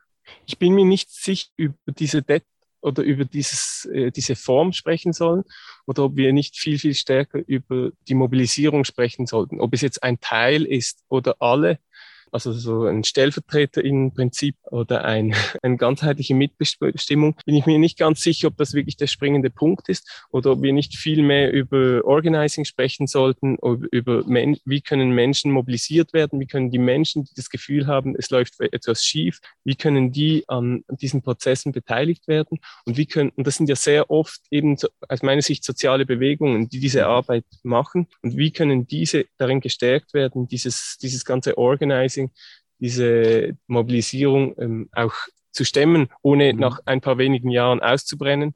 Und dann geht das ganze Wissen verloren und dann müssen wir von neuem beginnen. Und ob es jetzt wirklich, so wie Sie sagen, ein, ein Stellvertreterprinzip sein soll oder alle mit einbeziehen, das kann ich nicht beurteilen, aber schätze ich als zweitrangig ein. Okay, dann bleibt aber ja noch mal konkret auch über die Eigeninteressen zu sprechen, denn gerade wenn Sie alle einbeziehen, liegt doch auch nahe, dass man egoistisch entscheidet. Und das finde ich jetzt beim CO2-Gesetz so von außen betrachtet relativ naheliegend. Man kann sagen, als Schweizer, das bisschen Emissionen, was wir hier verursachen, das macht fürs Weltklima sowieso nicht viel aus. Aber wenn wir für dieses Gesetz stimmen, um diesem Pariser Klimaschutzabkommen äh, nachzukommen, dann wird für uns vielleicht manches teurer oder es verändern sich Sachen. Das will ich nicht, also stimme ich dagegen. Das ist doch eigentlich eine relativ naheliegende Konsequenz. Ich glaube, genau beim Klimaschutz, aber auch bei ähnlichen Punkten müssen wir eben über Privilegien sprechen, weil die Klimadebatte, aber auch die ganze um Biodiversitätsverlust, da geht es ja hauptsächlich um Folgen, die heute hauptsächlich im Süden oder an anderen Orten der Welt äh, stattfinden noch und uns, die darüber abstimmen, nicht direkt betrifft. Und da braucht es aus meiner Sicht eben einen Diskurs, der geführt wird öffentlich, und äh, da kommt auch dem Bildungssystem eine zentrale Rolle zu, die diese Gerechtigkeitsaspekte mit einbezieht. Weil ich sehe das schon, wenn es darum geht, am Schluss kostet es ein paar tausend Franken. Da wurde, da, damit wurde ja ganz stark Kampagne betrieben mit diesen tausend Franken, 2000 Franken mehr, die dann aufkommen. Vielleicht äh, und dass sich da jetzt wirklich jemand dafür entscheidet, ja, ich nehme das in Kauf aus einem Gerechtigkeitsprinzip in Bezug auf zukünftige Generationen, aber auch in Bezug auf Nord-Süd, das ist schon eine starke, äh, eine große Leistung, die da folgen muss. Und ich glaube, da braucht es eben einen ständigen Diskurs. Und ich glaube, da können lokale Organisationsprinzipien einen wichtigen Teil dazu beitragen. Ich bin Teil von einem sogenannten Klimatsnacht. Das ist diese äh, Initiative, diese äh, Klimagerechtigkeitsinitiative ein bisschen zu, äh, vorangegangen. Das ist entstanden vor dieser Friday for Future oder Klimastreikbewegung. Und da ging es wirklich darum, dass Menschen sich treffen zu einem Nachtessen, vielleicht 15, 15 Personen und einfach nur darüber sprechen. Zu Beginn wurde ganz viel über die Ohnmacht gesprochen, dann wurde es konkreter und ich glaube, genau diese, diese Diskussionen, die müssen stattfinden und eben nicht am Schluss dafür vor der Entscheidung stehen, muss ich 1000 Franken mehr bezahlen oder bin ich für einen Klimaschutz, den ich irgendwie gar nicht fassen kann, den ich gar nicht verstehe. Mhm. Das ist ja ein Riesenthema, was Sie da gerade angesprochen haben, was wir in der Demokratieentwicklung sicherlich noch sehr intensiv behandeln müssen, nämlich wie ist das eigentlich, wer kann über was entscheiden und abstimmen? Ich, das ist mir, oder ich habe den Eindruck, das ist längst nicht so klar, wie viele glauben. Also viele Menschen denken ja einfach Mehrheitsentscheid, dann ist es das. Aber die Frage ist ja, wer darf über was entscheiden? Globale Probleme müssten global entschieden werden. So ist es aber auch ne, mit der Windkraftanlage, dem Flughafen oder irgendwas. Dann sagt der eine, der sich unmittelbar betroffen fühlt, ich habe zu entscheiden und will das hier nicht. Andere sagen, äh, wir sind auch betroffen, wohnen aber hunderte Kilometer weiter entfernt und wollen auch mitbestimmen. So, das ist ein Riesenthema. Meine letzte Frage wäre deswegen nochmal eine, vielleicht eine kleine Provokation. Also Sie sind ja auch fürs Abstimmen, das soll alles so bleiben. Braucht es denn weiterhin die geheime Abstimmung? Wenn man in die Historie guckt, ist es ja eine Entwicklung, die erst äh, relativ spät dann kam. Es gibt ja gute Argumente zu sagen, demokratisch ist überhaupt nur eine öffentliche Abstimmung, also eine nicht geheime, dass ich eben auch sage, für was habe ich votiert und ich stehe dafür gerade und tue nicht so, als ob ich äh, jedem sagen kann, ach ja, ich habe mich schon richtig entschieden, aber in der Wahlkabine oder Abstimmungskabine habe ich dann irgendwas ganz anderes gemacht. Was halten Sie von diesem Aspekt? Hm, das ist ein interessanter Punkt, den ich in diesem Ausmaß, glaube ich, noch nicht durchgedacht habe. Aber ich kann wie zwei Aspekte einbringen, die in diese Richtung gehen. Das eine ist im Vorfeld vor allem zu Konzernverantwortungsinitiativen in der Schweiz gab es ja diese riesigen Fahnenkampagnen. Äh, und da war eigentlich jedes Haus ein bisschen angeschrieben, dass das äh, Ja stimmen wird. Und wir haben das auch genutzt bei, bei der ähm, Klimagerechtigkeitsinitiative, die, die wir dann äh, lanciert haben. Da sind wir am Abstimmungssonntag von Haus zu Haus und haben einfach überall geklingelt, wo eine solche Fahne lag. Und eigentlich waren die Häuser angeschrieben mit den Menschen, die äh, für eigentlich eine Umweltgerechtigkeit stimmen wollen. Und ich denke, das geht ja ein bisschen in diese Richtung ich würde jetzt eher irgendwie den Fokus auf, auf ein solches Prinzip und nicht wirklich auf ein. Ich sehe das gerade praktisch nicht umsetzbar. Ich finde es interessant. Ähm, viel, viel wichtiger, wenn wir über Transparenz sprechen, dann fände ich viel, viel wichtiger, über äh, Finanzierungstransparenz zu sprechen. Ähm, wer setzt wie viel Geld für diese Kampagnen ein? das, ich würde das gerne als offene Frage stehen lassen die wir gerne an einem anderen Punkt weiter besprechen können. Ist doch schön. Es muss ja auch nicht alles schon geklärt sein und ich finde es immer sehr sympathisch, wenn auch jemand sagt, ich weiß es nicht oder denke gerne noch darüber nach. Herr Christe, dann danke ich Ihnen erstmal ganz herzlich, dass ich äh, Sie hier im Urlaub stören durfte und dass wir trotz aller technischen Herausforderungen ein sehr spannendes Gespräch hinbekommen haben. Also ich fand es jedenfalls sehr spannend. Danke Ihnen ganz herzlich und äh, vielleicht sprechen wir ein andermal nochmal weiter. Ja, danke auch Ihnen, Erik. Tschüss. Und nun noch ein Gespräch unter Kollegen. Steffen Krenzer leitet beim Verein Mehr Demokratie das Projekt Die Klimadebatte, zu der diese 15-teilige Podcast-Serie hier gehört. Äh, doch, ich kann auch loslegen. Gut, dann äh, sage heute ich mal Hallo, Timo. Ähm, Hallo, Steffen. Genau, du bist äh, weiterhin der Interviewer, aber äh, hast mich gerade gebeten, dass ich mal zuerst Hallo sage, damit man auch äh, mal eine andere Stimme am Anfang hört. Ja, und deine Stimme hört man jetzt hier zum ersten Mal. Dabei bist du ja die große Stimme im Hintergrund die ganze Zeit. Also vielleicht sollen wir das unseren Hörerinnen und Hörern kurz erklären, mit wem ich hier spreche, Steffen Grenzer. Wer bist du? Genau, ja, ich große Stimme. Ich will mich da gar nicht irgendwie groß, groß aufspielen. Aber ähm, genau, also ich bin der Projektleiter der, der Klimadebatte. Und ja.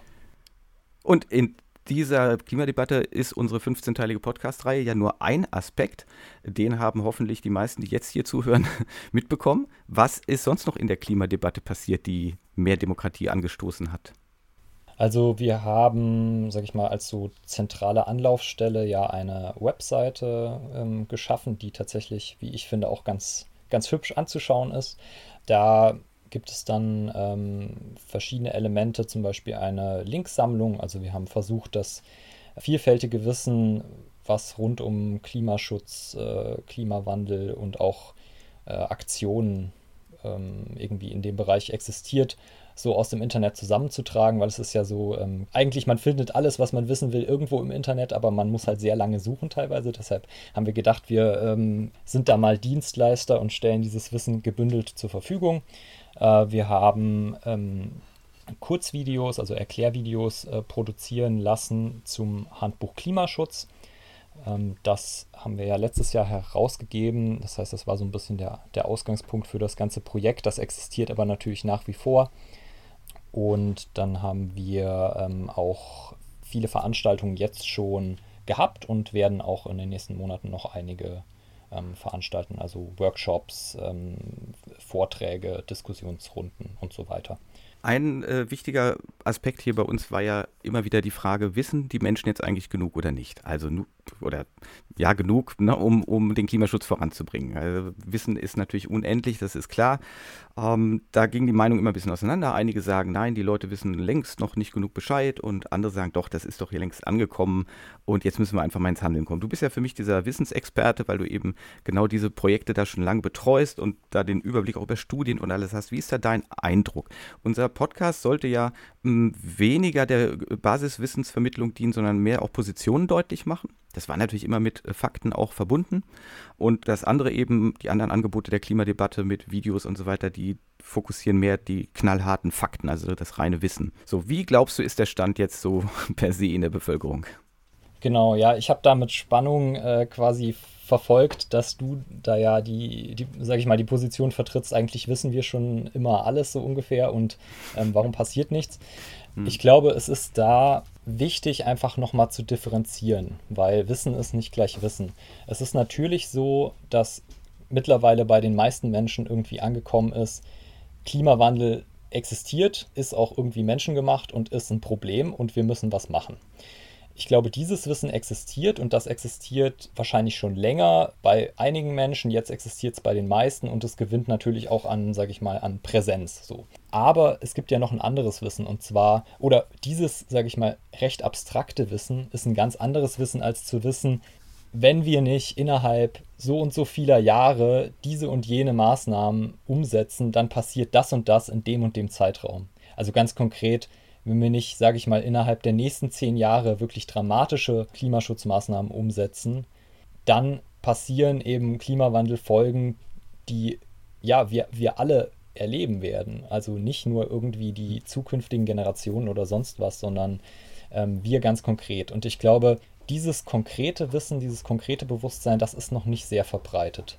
Und damit meine ich nicht nur, sage ich mal, die Verbreitung bei jetzt in Anführungsstrichen normalen Menschen, sondern tatsächlich habe ich auch schon mit, mit Menschen gesprochen, die zum Beispiel in, in der Politik arbeiten, im Umweltbereich, also die ganz konkret an Klimaplänen, an, an politischen Klimaschutzmaßnahmen arbeiten und denen halt einige der Basics überhaupt nicht klar waren. Also mhm. zum Beispiel ganz oft wird ja über das 1,5 Grad Ziel und über das Pariser Abkommen gesprochen. Und da gehen aber auch dann das Verständnis, was das überhaupt bedeutet, das geht völlig auseinander. Also es gibt zum Beispiel Menschen, die sagen, ja, wir müssen das 1,5 Grad Ziel einhalten und 2050 klimaneutral werden. Und diese beiden mhm. Sachen gehören aber überhaupt nicht zusammen. Also das, das sind einfach völlig unabhängige äh, Ziele, sage ich mal. Ja, das nur als ein Beispiel. Oder auch, wenn man sich mal Umfragen anschaut, es gab jetzt, ich glaube, letztes Jahr im Dezember oder dieses Jahr eine Umfrage vom Umweltbundesamt dazu, quasi welche Klimaschutzmaßnahmen unterstützen sie oder an, in welchen Bereichen müsste eigentlich mehr getan werden. Und da war dann auch wieder an Platz 1 tatsächlich die, die Müllvermeidung oder die, die mhm. Vermeidung von irgendwie Plastiktüten oder sonst was. Und ähm, eben auch ganz viele andere Maßnahmen, ähm, die, sag ich mal, ja, in der gesellschaftlichen Diskussion ganz groß sind, aber von ihrer Wirkung her eigentlich nicht besonders entscheidend. Also zum Beispiel auch das Tempolimit, ja. wo man sich ja unglaublich ja, genau. hochsteigern kann in der Diskussion, ähm, das hat eigentlich nicht so viel Effekt. Ähm, ja, oder das Fliegen, das habt ihr ja auch im Handbuch gesagt, ne? Fliegen ist äh, immer das, das ganz große Thema. Und wenn man dann guckt, stellt man fest, dass gerade diese Kurzstreckenflüge äh, einen ganz geringen Anteil nur haben. Also der kann man aus ganz vielen anderen Gründen natürlich diskutieren. Aber die Klimarettung ist allein damit halt nicht zu machen, ne? Ja, also Fliegen an sich ist natürlich schon sehr wichtig, also vor allem, weil es halt quasi der Ausstoß pro Flug ist natürlich immens hoch. Also es gibt einfach mhm. natürlich nicht so viele Flüge wie Autofahrten und dadurch ist der Anteil des Fliegens insgesamt nicht so groß, aber wenn man es mal sich pro Einzelhandlung anguckt, dann ist Fliegen natürlich schon sehr schädlich. Aber ähm, jetzt rein auf die innerdeutschen Flüge bezogen. Ich meine, ich bin absolut, also ich persönlich bin dafür, die äh, zu verbieten und so weiter. Aber man muss sich einfach bewusst sein, das wird das Klima nicht retten. Das sind halt irgendwie 0,2 oder vielleicht ein bisschen mehr ähm, hm. Emissionen. Und die Frage ist, setzt man erstmal an diesen Maßnahmen an, die, sag ich mal, sehr kontrovers sind, die sehr viel Gegenkräfte erzeugen, und im Endeffekt aber nicht so viel bringen? Oder fokussiert man sich halt tatsächlich auf die Maßnahmen, die vielleicht nicht so bekannt sind, nicht so populär sind, mhm. ähm, aber die wirklich was bringen, die die großen Stellschrauben darstellen? Und ich glaube, das Bewusstsein halt dafür, wie sind da die Verhältnismäßigkeiten? Was bringt was und was nicht? Was mhm. sieht nur gut aus? Ähm, so, da, ich glaube, dieses Bewusstsein herrscht tatsächlich oder haben, haben ganz wenige Menschen noch und vor allem auch die, mm. das zusammenhängende Wissen, also wie sind die Verhältnismäßigkeiten. Ähm, was auch, glaube ich, daran liegt, du hattest ja auch mehrmals die, die Frage an, an äh, jetzt Teilnehmende de, deines Podcasts gestellt, was ist da quasi die Rolle des Journalismus? Vielleicht darf ich da noch ganz kurz meine, meine mm. Meinung zu sagen. Ich glaube, ein ganz großes Problem ist, dass in, unserer, ähm, in unseren Medien wir oder, oder die Logik unserer Medien ist, wir brauchen kurze, äh, Nachrichten, die, sage ich mal, möglichst, möglichst spektakulär sind. Also so Blitzlichter und ähm, dann am besten noch eine Geschichte, die damit verbunden ist. Also zum Beispiel was weiß ich, äh, Ingenieur aus Bayern hat neue Antriebstechnik erfunden und dann kann man so die Geschichte erzählen, ja, der hat schon 30 Jahre hier da und da gearbeitet und jetzt hat er diese tolle Technologie entwickelt und das ist eine super Alternative zu Elektroautos. So, und das hören Menschen und dann hören sie von dieser Art Berichte noch ganz viele andere und irgendwie widersprechen die sich aber alle ein bisschen und es ergibt sich halt kein zusammenhängendes Bild, sondern es, man hat so ganz viele Einzelinformationen. Aber das Problem ist, wenn man wirklich konsequente Klimaschutzpolitik machen will, dann muss man das von Grund auf denken und man muss die Zusammenhänge verstehen. Und jetzt, um beim Beispiel zu bleiben, diese Thematik Elektroauto, Brennstoffzelle oder Verbrennungsmotor, das ist keine Frage, die sich auf Ebene von einem Auto entscheidet. Also die Frage ist nicht, ist ein Elektroauto besser oder schlechter als ein Brennstoffzellenauto, sondern die Frage ist, ist es möglich, 10 Millionen, 20 Millionen oder 40 Millionen Pkw, die wir zum Beispiel im Moment haben, mhm. elektrisch zu betreiben oder auf Brennstoffzellenbasis zu betreiben und da die relevanten oder die, die nötigen Energiemengen bereitzustellen. Und dann zeigt sich eben, es gibt halt eigentlich auf gesamtgesellschaftlicher Ebene keine Alternative zum Elektroauto.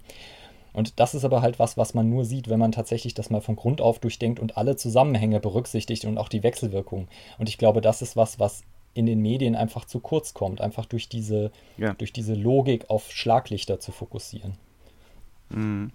Ja, oder sich genau da auch nicht zu vertiefen, habe ich auch justamente während dieser Podcast-Reihe äh, so einen Kommentar in der äh, Regionalzeitung gelesen, der genau dazu sagt, ja, immer wird nur vom E-Auto gesprochen, als ob es die Brennstoffzelle nicht gäbe und so weiter. Den habe ich den Kollegen aber auch angeschrieben und gesagt, es ist ja nett, aber da kann man auch mal kurz zu recherchieren, genau was du sagst, ne? Was ist überhaupt noch möglich und was macht Sinn? Und äh, da hatte ich ja auch schon auf andere Podcasts verwiesen, die das ganz ausführlich dargelegt haben. Und äh, da muss man sich halt einmal damit beschäftigen. Das dauert dann vielleicht ein, zwei Stunden, aber dann ist das Thema auch, glaube ich, wirklich verstanden verstanden, ja, dann kann man sagen, alles klar, jetzt, und dann ist es eben nicht alles ständig nebeneinander. Und das stimmt, der Journalismus äh, macht halt gerne, also gibt ja auch den Begriff Häppchenjournalismus dann, ne? hier was, da was und so weiter. Und es wird nicht zusammengepackt und ähm, man nimmt halt gerne dann die Ereignisse, wie sie kommen. Also ich meine, es ist ja fast ja in jeglicher Hinsicht peinlich, dass wir jetzt über Klimaschutz reden, weil wir ein Hochwasser wieder haben. Ja, also wenn man mal ganz böse sprechen will, muss man sagen, es ist einfach nur der Termin nicht klar gewesen, aber dass es diese Hochwasser geben wird und dass genau solche Katastrophen passieren, das ist das, was wir die ganze Zeit schon hören. Also so, ja. Aber dann braucht es das erste Ereignis und dann sagt selbst die Bundeskanzlerin, ja, wir haben zu wenig für den Klimaschutz getan. So, also das ist ja manchmal erschütternd, denke ich, ja. So, das ist so wie Fukushima hat es gebraucht, um aus der Atomenergie auszusteigen. Also. Ja. ja, also es ist schon, es ist schon bemerkenswert, wie groß der, sag ich mal, der Einfluss der Medien da auch ist. Ne? Also mhm. quasi, was wir sag ich mal, was uns gerade bewusst ist. Also es ist eine Sache, was wir irgendwie wissen, aber die andere, worüber wir mhm. eben täglich nachdenken. Und also um jetzt mal ein Beispiel zu nennen, das hat jetzt nichts mit Klima zu tun, aber zum Beispiel vor ein paar Monaten war ja dieses Thema äh, Inhaftierung von Nawalny, ja, diesem russischen äh, mhm. äh, Politiker, jeden Tag in den Medien. Und mhm. irgendwie hatte man auch das Gefühl, oh je, der arme Mann und da muss man jetzt unbedingt was tun und überhaupt so, ja, der sitzt halt immer noch im Haft. Ähm, also an, an dessen Bedingungen hat sich nichts zum Guten verändert oder so, aber ich sag mal, es wird überhaupt nicht darüber gesprochen und natürlich denken auch die ganzen Menschen, die das jetzt halt nicht mehr jeden Tag lesen, auch nicht mehr darüber mhm. nach. Das heißt nicht, dass mhm. wir das irgendwie nicht, ja, nicht genau. eigentlich wissen, wenn wir darüber nachdenken würden, aber der Fokus liegt nicht mehr darauf. Und ich glaube, das ist halt bei, beim Klimathema auch ganz stark der Fall. Die wirklich gravierenden Entwicklungen auf der Welt, die passieren halt nicht an einem Einzelereignis, sondern die passieren halt mhm. schleichend, langsam, aber niemand fokussiert darauf, weil sie eben keine, keinen Nachrichtenwert in dem Sinne oder keinen Nachrichtencharakter, sage ich mal, haben. Ja, ja, genau, genau. Ja, wenn, also ich nehme da gerne auch ganz andere Beispiele, äh, Themenfelder, wenn wir mal nicht über Klima sprechen. Also jetzt haben wir rund um Corona alles Mögliche durchgenudelt, auch die Schule natürlich, aber die Schule wurde durchgenudelt unter Filter und Masken und so weiter. Die Schule betrifft Millionen Kinder und Jugendliche jeden Tag. Über Schule könnte man jeden Tag berichten. Man könnte, ich, ich bin jetzt wieder ein bisschen polemisch natürlich, man könnte über unfaire Lehrer berichten, über ein Schulsystem, das Leute kaputt macht, über dies und das und dies. Da gäbe es so vieles, ja. Was passiert? Gar nichts. Null. Das ist einfach kein Thema. Es geht mal um Stundenausfall und irgendwie sowas, ja. Aber so ein Riesending kommt in den Medien einfach nicht vor. Es braucht dann irgendetwas. Also es braucht zum Beispiel, dass auf irgendeiner Klassenfahrt was passiert, ja. Und dann wird das plötzlich skandalisiert und dann sage ich als jemand, der jahrzehntelang Jungfreizeit gemacht hat, Leute, das passiert auf jeder Fahrt. Das ist stinknormal, das kannst du unschön finden, aber das ist ein, ja, das ist einfach so, das passiert. Und ihr habt das jetzt plötzlich und da sind ein paar aufgeregte Eltern und dann macht ihr ein bundesweites Thema daraus und danach ist aber auch wieder weg natürlich. Dann kommt einfach das nächste Thema. Also das ist schon manchmal sehr verrückt und ähm, ja, aber kommen wir nochmal zum Klima und dem Klimaschutz. Da habt ihr ja eben diesen Bürgerrat mit angeschoben den haben wir ja hier quasi auch ein Stück weit noch mit begleitet und der hat seine Ergebnisse vorgestellt. Wie geht es da jetzt weiter aus eurer Sicht jetzt vom Verein Mehr Demokratie? Ähm, ich habe vorhin schon im Gespräch ähm, gesagt, eigentlich aus meiner Sicht würde ja die Arbeit jetzt erst richtig losgehen. Jetzt gibt es Empfehlungen, das ist super, aber die müssen ja äh, wie würde man sagen, äh, technisch operationalisiert werden. Ne? Also jetzt muss man ja dann zu den einzelnen Zielen auch konkret überlegen, wie können wir das hinkriegen und wo sind die Widerstände und die Probleme und wo nehmen wir das Geld her und was so alles zu klären ist beginnt jetzt nicht eigentlich erst die richtige Arbeit? Genau. Äh, also nur eine Sache vorweg, um das nochmal quasi formal gesagt zu haben. Also den, mhm. wir haben den Bürgerrat ja nicht äh, in dem Sinne organisiert oder auch nicht angeschoben, sondern ähm, eigentlich nur begleitet. Ähm, also die, die Trägerorganisation war, war, war ja Bürgerbegehren Klimaschutz. Aber wir haben das natürlich mit großem Interesse äh, begleitet, weil ähm, eben dieses, dieses Bürgerratsthema ja für, für mehr Demokratie gerade auch sehr wichtig ist.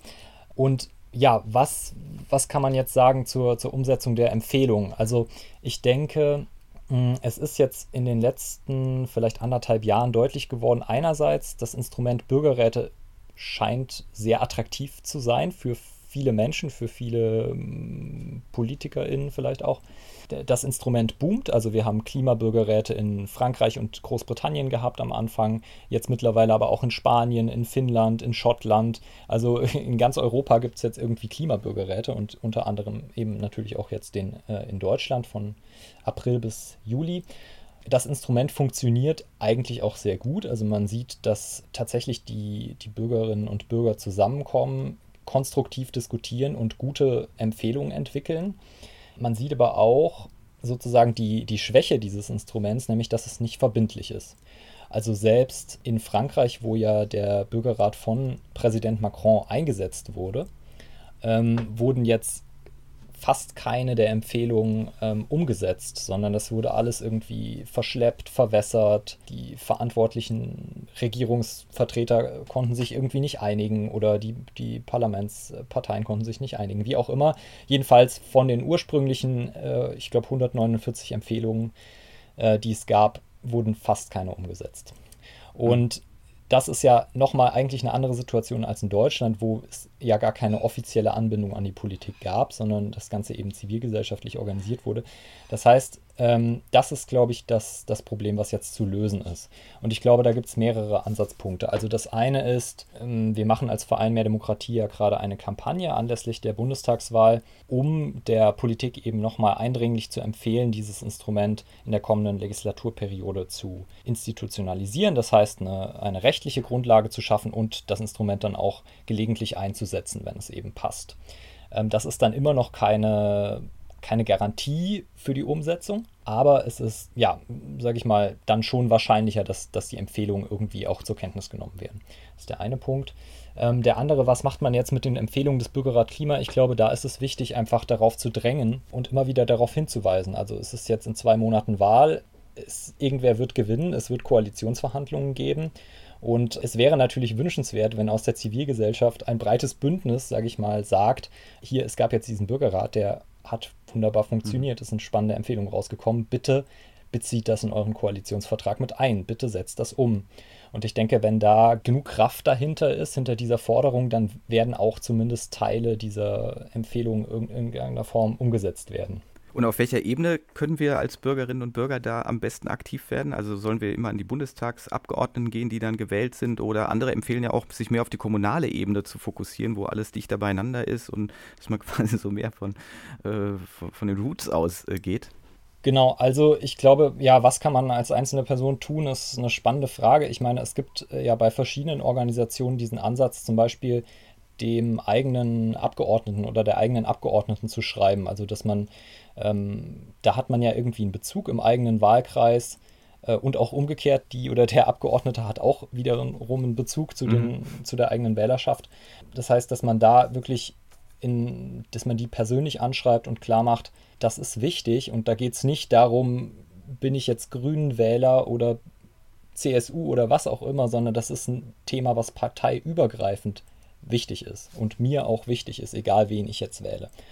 Hm. Das kann funktionieren. Ich kann das nicht so richtig einschätzen. Ich denke, dass das schon funktioniert, wenn genug Menschen das machen. Weiß ich nicht. Ansonsten, ja, glaube ich einfach, wir müssen das Thema weiter im Diskurs halten und nach Möglichkeit weiter groß machen. Also ich glaube, wir hatten 2019 schon mal eine Dynamik, wo wir kurz davor waren, wirklich, wie sage ich mal, mit dem Klimathema weiterkommen und dann kam leider, leider Corona und das Ganze mhm. ist irgendwie so ein bisschen in den Hintergrund gerückt. Ich würde mir sehr wünschen, dass wir ähm, jetzt wieder an den Punkt kommen, wo wir das Klimathema oder dem Klimathema den Stellenwert einräumen, den es hat. Und äh, wir wirklich alle begreifen, dass das mit unserem Alltag zu tun hat und nicht irgendwie was ganz Abstraktes, Fernes ist, sondern was, was sehr Konkretes und Nahes und dass wir tatsächlich einfach darüber ganz viel sprechen und ich glaube, dann verändert sich auch was. Und kann und, dein äh, Projekt, die Klimadebatte, da auch noch, ja, bitte? Äh, Entschuldigung, ich wollte noch eine Sache sagen ja, zu der kommunalen Ebene, weil ich glaube, was auch wichtig ist, ist, ist natürlich der eine Bürgerrat, der war jetzt gut, dass, dass der gemacht wurde, aber es ist ja nicht mit einem getan, sondern im Grunde ganz viele ganz viele Fragen sind ja noch offen, ganz viele mhm. Fragen sind noch zu diskutieren. Und ich glaube, oder ich fände es total schön, wenn wir in Zukunft das auch auf Landesebene und auf kommunaler Ebene wiederholen könnten, beziehungsweise äh, eben jeweils runterbrechen könnten, weil es zeigt sich eben, zum Beispiel allein in den Bundesländern bestehen ja ganz unterschiedliche Fragen. Also wenn man nach Schleswig-Holstein guckt beispielsweise, da ist halt die zentrale Frage, wie kann man die Landwirtschaft umstellen. Also irgendwie, ich glaube 30 Prozent oder so der Emissionen stammen da aus der Landwirtschaft und der Bodennutzung. Ähm, wenn man nach NRW schaut, sieht das komplett anders aus. Da ist irgendwie äh, 40 bis 50 Prozent der Emissionen kommen aus der Kohle. Und das macht natürlich auch komplett andere, sag ich mal, Umstellungen, andere Maßnahmen notwendig. Mhm. Und ich fände es sehr schön, wenn wir quasi von dieser nationalen Ebene runterkämen auf Landesebene und dann eben auch auf kommunale Ebene und da jeweils wieder mit Menschen diskutieren, was können wir jetzt auf dieser Ebene konkret machen. Und je kleiner die Ebene wird, desto größer ist natürlich der Bezug der Menschen auch dazu. Also wenn ich dann nicht mehr darüber diskutiere, was weiß ich, soll Deutschland in 20 Jahren klimaneutral werden, sondern was passiert mit dem Windrad äh, 200 Meter weg oder was passiert mit meiner Stadthalle oder was auch immer, dann haben Menschen da nochmal einen anderen Bezug zu. Und was kann jetzt dein Projekt, die Klimadebatte, noch für das Ganze tun? Wie wird es da weitergehen? Ja, also wir haben noch ähm, einige Veranstaltungen geplant. Der ähm, offizielle Projektschluss wird dieses Jahr noch sein. Das hängt auch mit der Förderstruktur zusammen. Bis dahin es sind noch einige Projekte geplant. Ein sehr spannendes zum Beispiel, wie ich finde, wird ähm, am 15. September, dem Tag der Demokratie, stattfinden. Da haben wir einige professionelle Musiker und Musikerinnen gefunden, die auch wie du und, und dein Podcast sozusagen das, äh, die ganze Klimadebatte hörbar machen wollen, aber nicht in Form von Wortbeiträgen, sondern in musikalischer Form. Also das heißt, es werden mh, verschiedene Positionen, die es so innerhalb der Klimadebatte gibt, ähm, in, verkörpert, sage ich mal, durch, durch Instrumente, durch Musik und äh, dann zusammengeführt. Das klingt jetzt wahrscheinlich sehr abstrakt, aber ich lade alle dazu ein, am 15. September dabei zu sein. Ich glaube, das ist ein sehr spannendes Projekt und irgendwie auch nochmal was, was ganz anderes. Ähm, das als Beispiel. Und ähm, ansonsten als Verein, sage ich mal, werden wir wahrscheinlich in irgendeiner Form natürlich äh, auch weiter am Klimathema dranbleiben. Äh, ich kann mir gut vorstellen, dass wir dann ab nächstem Jahr stärker auch auf die kommunale Ebene gehen, weil sich eben zeigt, natürlich ist der nationale Rahmen wichtig, also Stichwort CO2-Preis oder so, das kann man ja nicht auf kommunaler Ebene entscheiden. Aber ähm, ganz viele der Veränderungen, die die Menschen wirklich bewegen, finden eben auf kommunaler Ebene statt. Also sei es die Sanierung der Häuser oder sei es die, der Bau von Fahrradwegen oder was auch immer. Und ähm, dass wir da eben nochmal stärker äh, auf die kommunale Ebene gehen. Das heißt, es lohnt sich weiterhin auf die Website äh, zu gucken, www.die-klimadebatte.de und da bei den Veranstaltungen zu schauen und natürlich auch bei den ganzen Basisangeboten. Ja, auf jeden Fall. Die Basisangebote werden noch äh, einige Zeit nicht veraltet sein. Äh, irgendwann sind sie das in ein paar Jahren, aber äh, hoffentlich im Moment sind sie erstmal aktuell. Und äh, wie gesagt, wir haben noch weitere Veranstaltungen und es kommt noch einiges. Es lohnt sich noch und ja, seien Sie und seid ihr alle herzlich eingeladen, dazu zu kommen und mitzumachen. Und natürlich auch, äh, das möchte ich auch noch ganz kurz sagen, äh, die Klimadebatte ist ja der etwas anmaßende Titel dieses Projekts, aber es ist natürlich eigentlich äh, etwas, das äh, nicht äh, ein Projekt von mehr Demokratie ist, sondern es ist was, was in der Gesellschaft stattfindet mhm. und stattfinden soll. Und da lade ich alle Menschen dazu ein, ähm, das weiterzutreiben, weiter mitzudiskutieren, weil es ist äh, ein wichtiges Thema und ich glaube, alle Menschen können irgendwas dazu sagen. Super. Ja, ich hoffe, wir konnten mit äh, unseren 15 Teilen Podcast auch einen kleinen Beitrag dazu leisten. ich sage jedenfalls Danke an der Stelle. Ich fand das ein spannendes Projekt und äh, danke dir und euch, dass ich das an der Stelle dann eben umsetzen durfte und ja, hoffe auch, dass das noch ein paar Tage weiter genutzt werden kann, dass man da gerne drauf verweist. Also ich fand doch einiges sehr spannend und auch für mich selber erkenntnisreich und von daher ja, ein schönes Projekt. Ja, vielen Dank natürlich auch dir, äh, dass du diese, äh, wie ich finde, sehr wertvolle und gute Arbeit gemacht hast. Und ähm, ja, äh, vielen Dank. Spannende, spannende Podcast-Folgen, auf jeden Fall. Gut. Dann sage ich Tschüss, Steffen. Ja, tschüss, Timo. ciao, ciao. Dann ist es jetzt Zeit, Goodbye zu sagen. Wer sich weiter mit demokratischen Losverfahren beschäftigen möchte, sei auf meinen Podcast Machtlos verwiesen. Der beschäftigt sich ausschließlich mit der sogenannten aleatorischen Demokratie, also der Auslosung von Stellvertretern, wie das beispielsweise bei den Bürgerräten gemacht wird. Auf der Website www.die-klimadebatte.de werde ich nochmal eine Auswahl an Links aus den Shownotes zusammenstellen. Und dort finden Sie auch, wie Sie ja gerade von Steffen Krenzer gehört haben, Veranstaltungshinweise und weiteres Material rund um den Klimaschutz. Machen Sie es gut, sagt Ihr Timo Rieck.